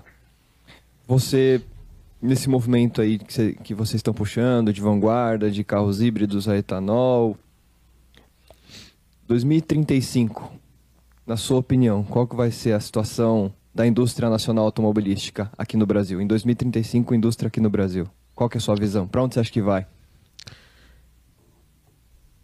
Seria meio, né? É, é oráculo, responder essa pergunta, oráculo né? Oráculo, é, né? Qual Olha, é o seu a, sentimento eu, aí? Eu tô me esforçando, todos os nossos grupos me esforçando, entendeu? Não só a Unicamp, como outras universidades, o Brasil inteiro, né? É. Esses dias foi lançado vários editais do CNPq que fazia tempo que não abriu, para pesquisa na área de produção de hidrogênio verde, armazenamento de energia, células a combustível, que é tudo voltado também para o setor de mobilidades, né? É. E eu acredito sim que o Brasil vai optar por enquanto por uma solução híbrida, porque não faz sentido. É, 2035, se a gente tiver que descomissionar as plantas de produção de motor a combustão interna, né? Vai fazer o quê? Trazer o veículo elétrico, mas e para ter a tomada, a bateria ali? Vai ser um apagão, um blackout. É, é. Entendeu? Porque uma e frota outra, de né, 30 pô? milhões de carros, de 15 milhões, vamos supor que a gente coloca 10 milhões desses carros, vai ter blackout, entendeu? Porque não tem energia suficiente, nem de hidrelétrica para abastecer tudo isso. Não vai fazer sentido dentro do berço ao túmulo, não faz sentido. Não faz né? também sentido, isso é o que já vem sendo discutido. Ah, vai importar veículo elétrico? Beleza, e o é. custo desses carros é, é caríssimo. É, é uma escolha da montadora, como um negócio, né? Ele faz carro para ganhar dinheiro. Pra, é, bom, o carro vai ficar tão caro que não vai ter público, né? E outra, como o Brasil tem plantas e como motor a combustão, todas elas praticamente têm, Taubaté, tudo, né, as montadoras, a gente pode ser um polo exportador de um, um sistema híbrido para outros países que não têm, a Bolívia, outros países que não tenham talvez esse, esse avanço, ou não tem etanol, ou não tem a questão elétrica, a dificuldade, né? Então você pode exportar etanol com um motor a combustão, um sistema híbrido. Você vira um exportador Sim, de, de, de um motor a combustão, porque você tem planta aqui no Brasil e ainda com etanol, quer dizer, a outra vantagem que pode ter para outros países, países da África. Produzem também etanol. Produz também é. etanol, você pode ser um Índia, exportador. Né? Índia, Se bastante. lá na Europa, as matrizes, nós temos um problema, que as nossas matrizes de carro são todas europeias, né? então vem um pouco dessa influência. Né? Mas a, a gente tem que olhar para o Brasil e olhar, peraí, aqui é uma grande jobber o Brasil dentro da, da, de fabricar e consumir automóveis. Você até falou, um dos grandes mercados é o brasileiro, né? É, é Você faz sentido, ele, ele, vai jogar fora tudo que ele construiu nesses anos com o mercado por causa do motor elétrico, se tem uma outra solução, que é o que o, a turma está desenvolvendo em cima do etanol, né? É, porque então, assim, é... Eu, às vezes é engraçado, mas é como se a gente tivesse num cenário assim, o Brasil fosse, vamos dizer, é um pouquinho triste falar assim, mas como se fosse uma cobaia de laboratório, né? As empresas lá fora vê o que a gente tem aqui de infraestrutura, por exemplo, distribuição e geração de etanol e tenta apostar. Né? Se der é. certo, né? que eu acredito que vai dar esse veículo híbrido, já resolveu o problema da metade do mundo, entendeu? Por enquanto. Até a gente trocar toda a nossa matriz energética mundial, né? Para não de 2035 que tá o BO, você empurra para 2070. Ah, então, talvez até mais, né? É, talvez até mais. Esse, esse, quadro da guerra mudou tudo também, né? Se viu, é. autorizaram a queimar mais carvão. Ah, foi, foi a gente está gravando... Religa a energia, a usina nuclear, porque o negócio 35 está muito cedo, ah, né? Faz uns, que, uns dois, três dias que estourou a notícia que a Rússia fechou a... Fechou, liberaram os gás natural, quer é. dizer, então é. aí você é um país... Aí, além de você depender do fóssil, ainda você depende de um outro país, é pior ainda, né? né? A tua, a tua, energia do teu. Que aí que é a grande vantagem do Brasil, você não depende de ninguém. A maioria né? dos, do, dos países da Europa depende, depende do gás do russo, né? É, então, então, você troca uma coisa e, e, fica refém de um outro país que é complicado. Quando né? você faz uma análise mais profunda, você fica claro, talvez, você enxergar para onde que vai o futuro, né? Só você é. No, no lobby das montadoras do elétrico da Europa. Isso, né?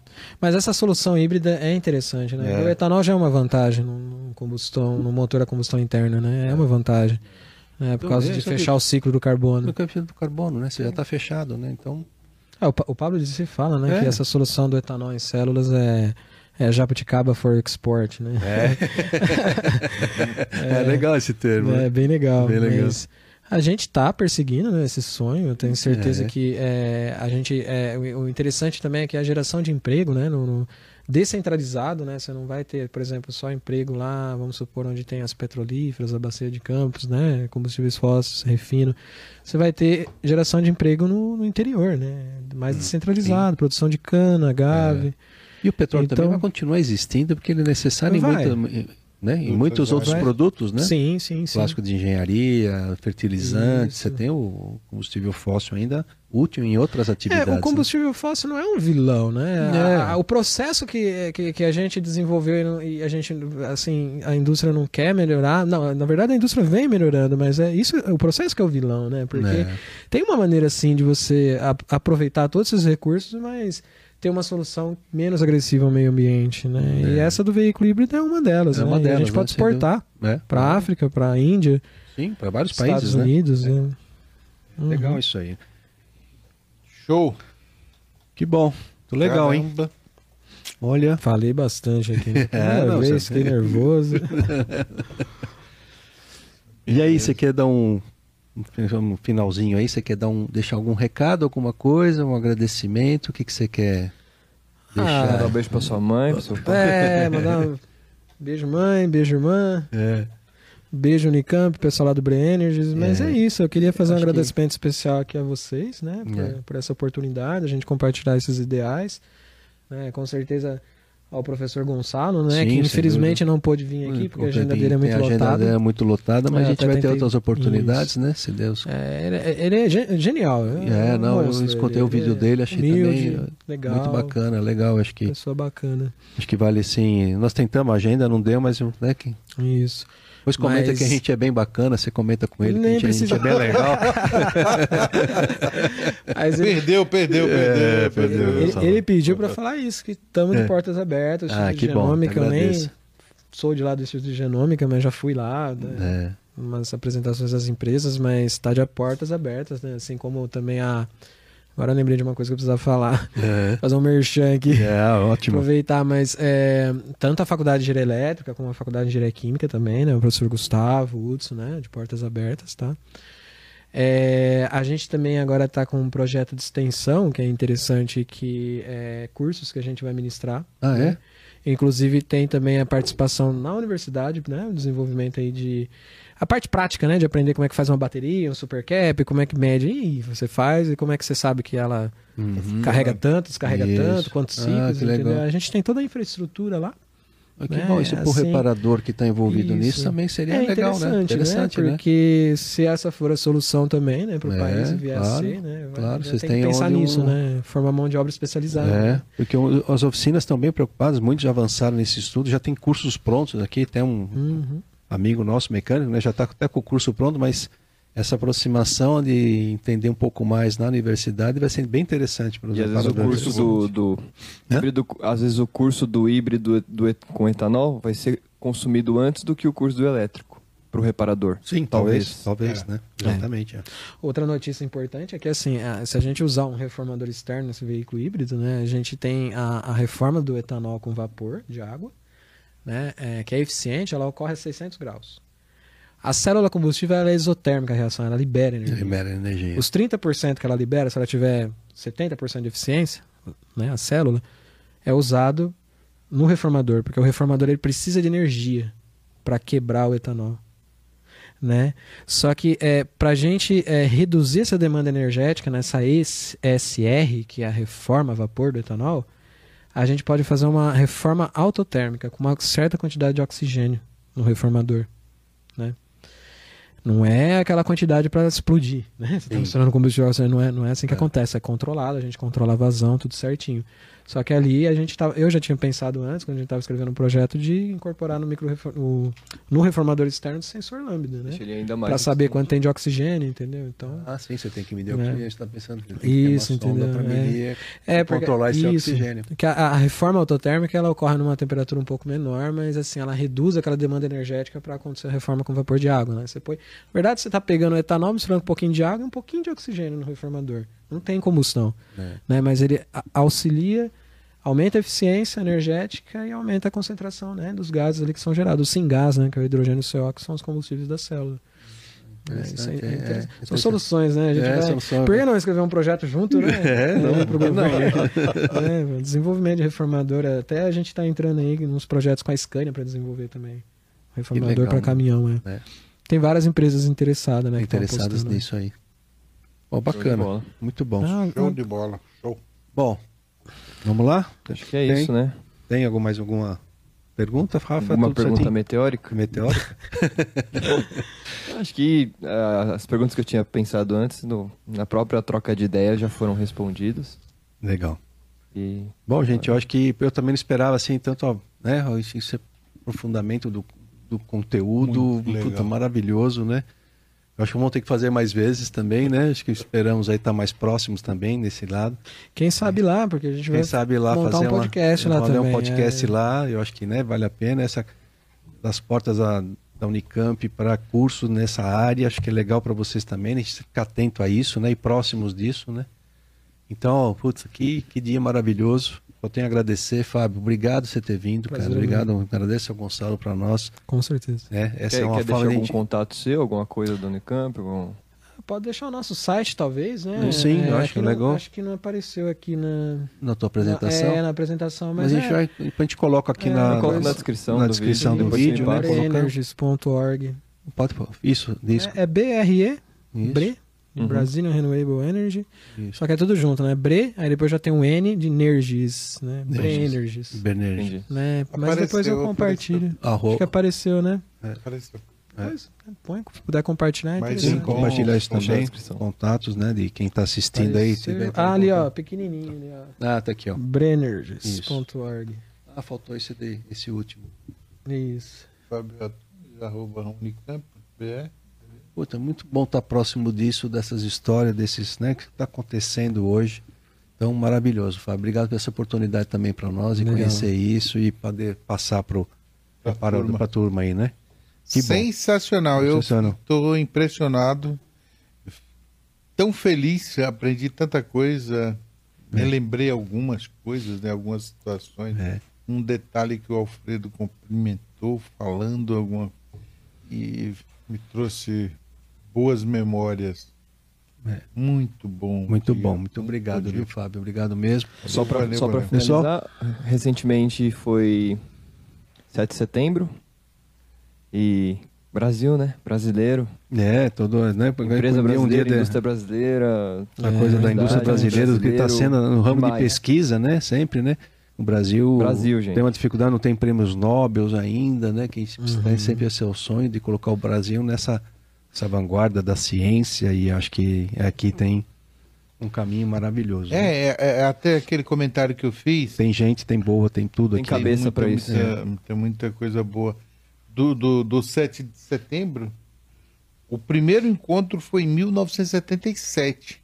Eles demoraram um ano para desenvolver, para a gente fazer um, um, um campeonato inteiro correndo com álcool. Foi um ano. Hoje a velocidade é tão rápido, né? É, hoje é muito mais rápido. 77 foi o, o grito do pro álcool, aquela coisa toda, Sim. toda todas as marcas. E, É. e o primeiro carro álcool foi o 147, né? 147, eu tive um, é, linha Europa. Nossa, Você vê, eu, aquele eu- começo era, foi duro, hein? É. É, eu esqueci de fazer um comentário. É, o, a meninada lá do- da graduação da Unicamp, Faculdade de Engenharia de Computação Elétrica, né? Engenharia Química também, eu acho. Eles desenvolveram o primeiro Baja movido a hidrogênio do mundo, que é aquele carrinho de. Parece Sim. Fórmula 1, sabe? Ah, Sim, sim. Ficaram em primeiro lugar, ganharam Ah, é? né, a competição. É, eles estavam lá no nosso laboratório, né? de- é, com umas fontes lá, extraindo energia da, da célula que eles compraram numa empresa lá do Canadá, né? Só que era célula combustível polimérica, hidrogênio mesmo, com baterias, né? Tipo um sistema híbrido eles fizeram para uso de hidrogênio e foram campeões. foram né? campeões. Parabenizar Eu- essa eu galera, vi- essa eu galera vi também. esse- eu- eu vi Graduação da, da, Da Unicamp, da é. Unicamp. Eu vi esse carro numa exposição, eu acredito, que lá no Transamérica. É, O pessoal que É um, parece um carrinho de kart, né? é, é, isso Eles mesmo. Tiveram, tiveram uma nota, acho que de 0 a 1000, desculpa, 945. Poxa vida, que Foi muito beleza. alto, é. Aí também fizeram o carro vo- voar praticamente, né? Tem É, umas fotos dele pulando assim, no, É, né? Não é fácil, né? não é fácil não. Se dedicaram bastante. Bacana. Bacana. Bom, gente, Legal. obrigado você, reparador, estar aqui com a gente até agora, né? Foi muito rico, muito assunto bacana. Muita coisa ainda a gente pode, tem muita coisa a desenvolver, a conversar, né? Você vê que não é simples, não é fácil, precisa de tempo, precisa de dinheiro, né? Cabeça inteligente para fazer essas coisas acontecerem. Então é isso que a gente quer a proposta, né? Entender a realidade, o fato real que está acontecendo nesse movimento todo. Então, o movimento vai ser útil para todos nós, né? Nas futuras gerações, para o planeta, para todo mundo. Obrigado mais uma vez. Se não tiver inscrito no nosso canal, se inscreva, né? Sempre legal para nós. Dá um gostei ou não gostei também, importante para nós. Sugestões, se quiserem conversar lá com o pessoal do Fábio, o link vai estar aqui embaixo para vocês acessarem e conversarem com eles, tá bom? Pessoal, Fábio, mais uma vez, obrigado de coração. Muito obrigado mesmo, foi muito rico. João, KVM, Rafa, obrigado aí por tudo. Pessoal, fiquem com Deus e até a próxima. Valeu, valeu, valeu. Valeu, gente. Obrigado. Valeu, obrigado.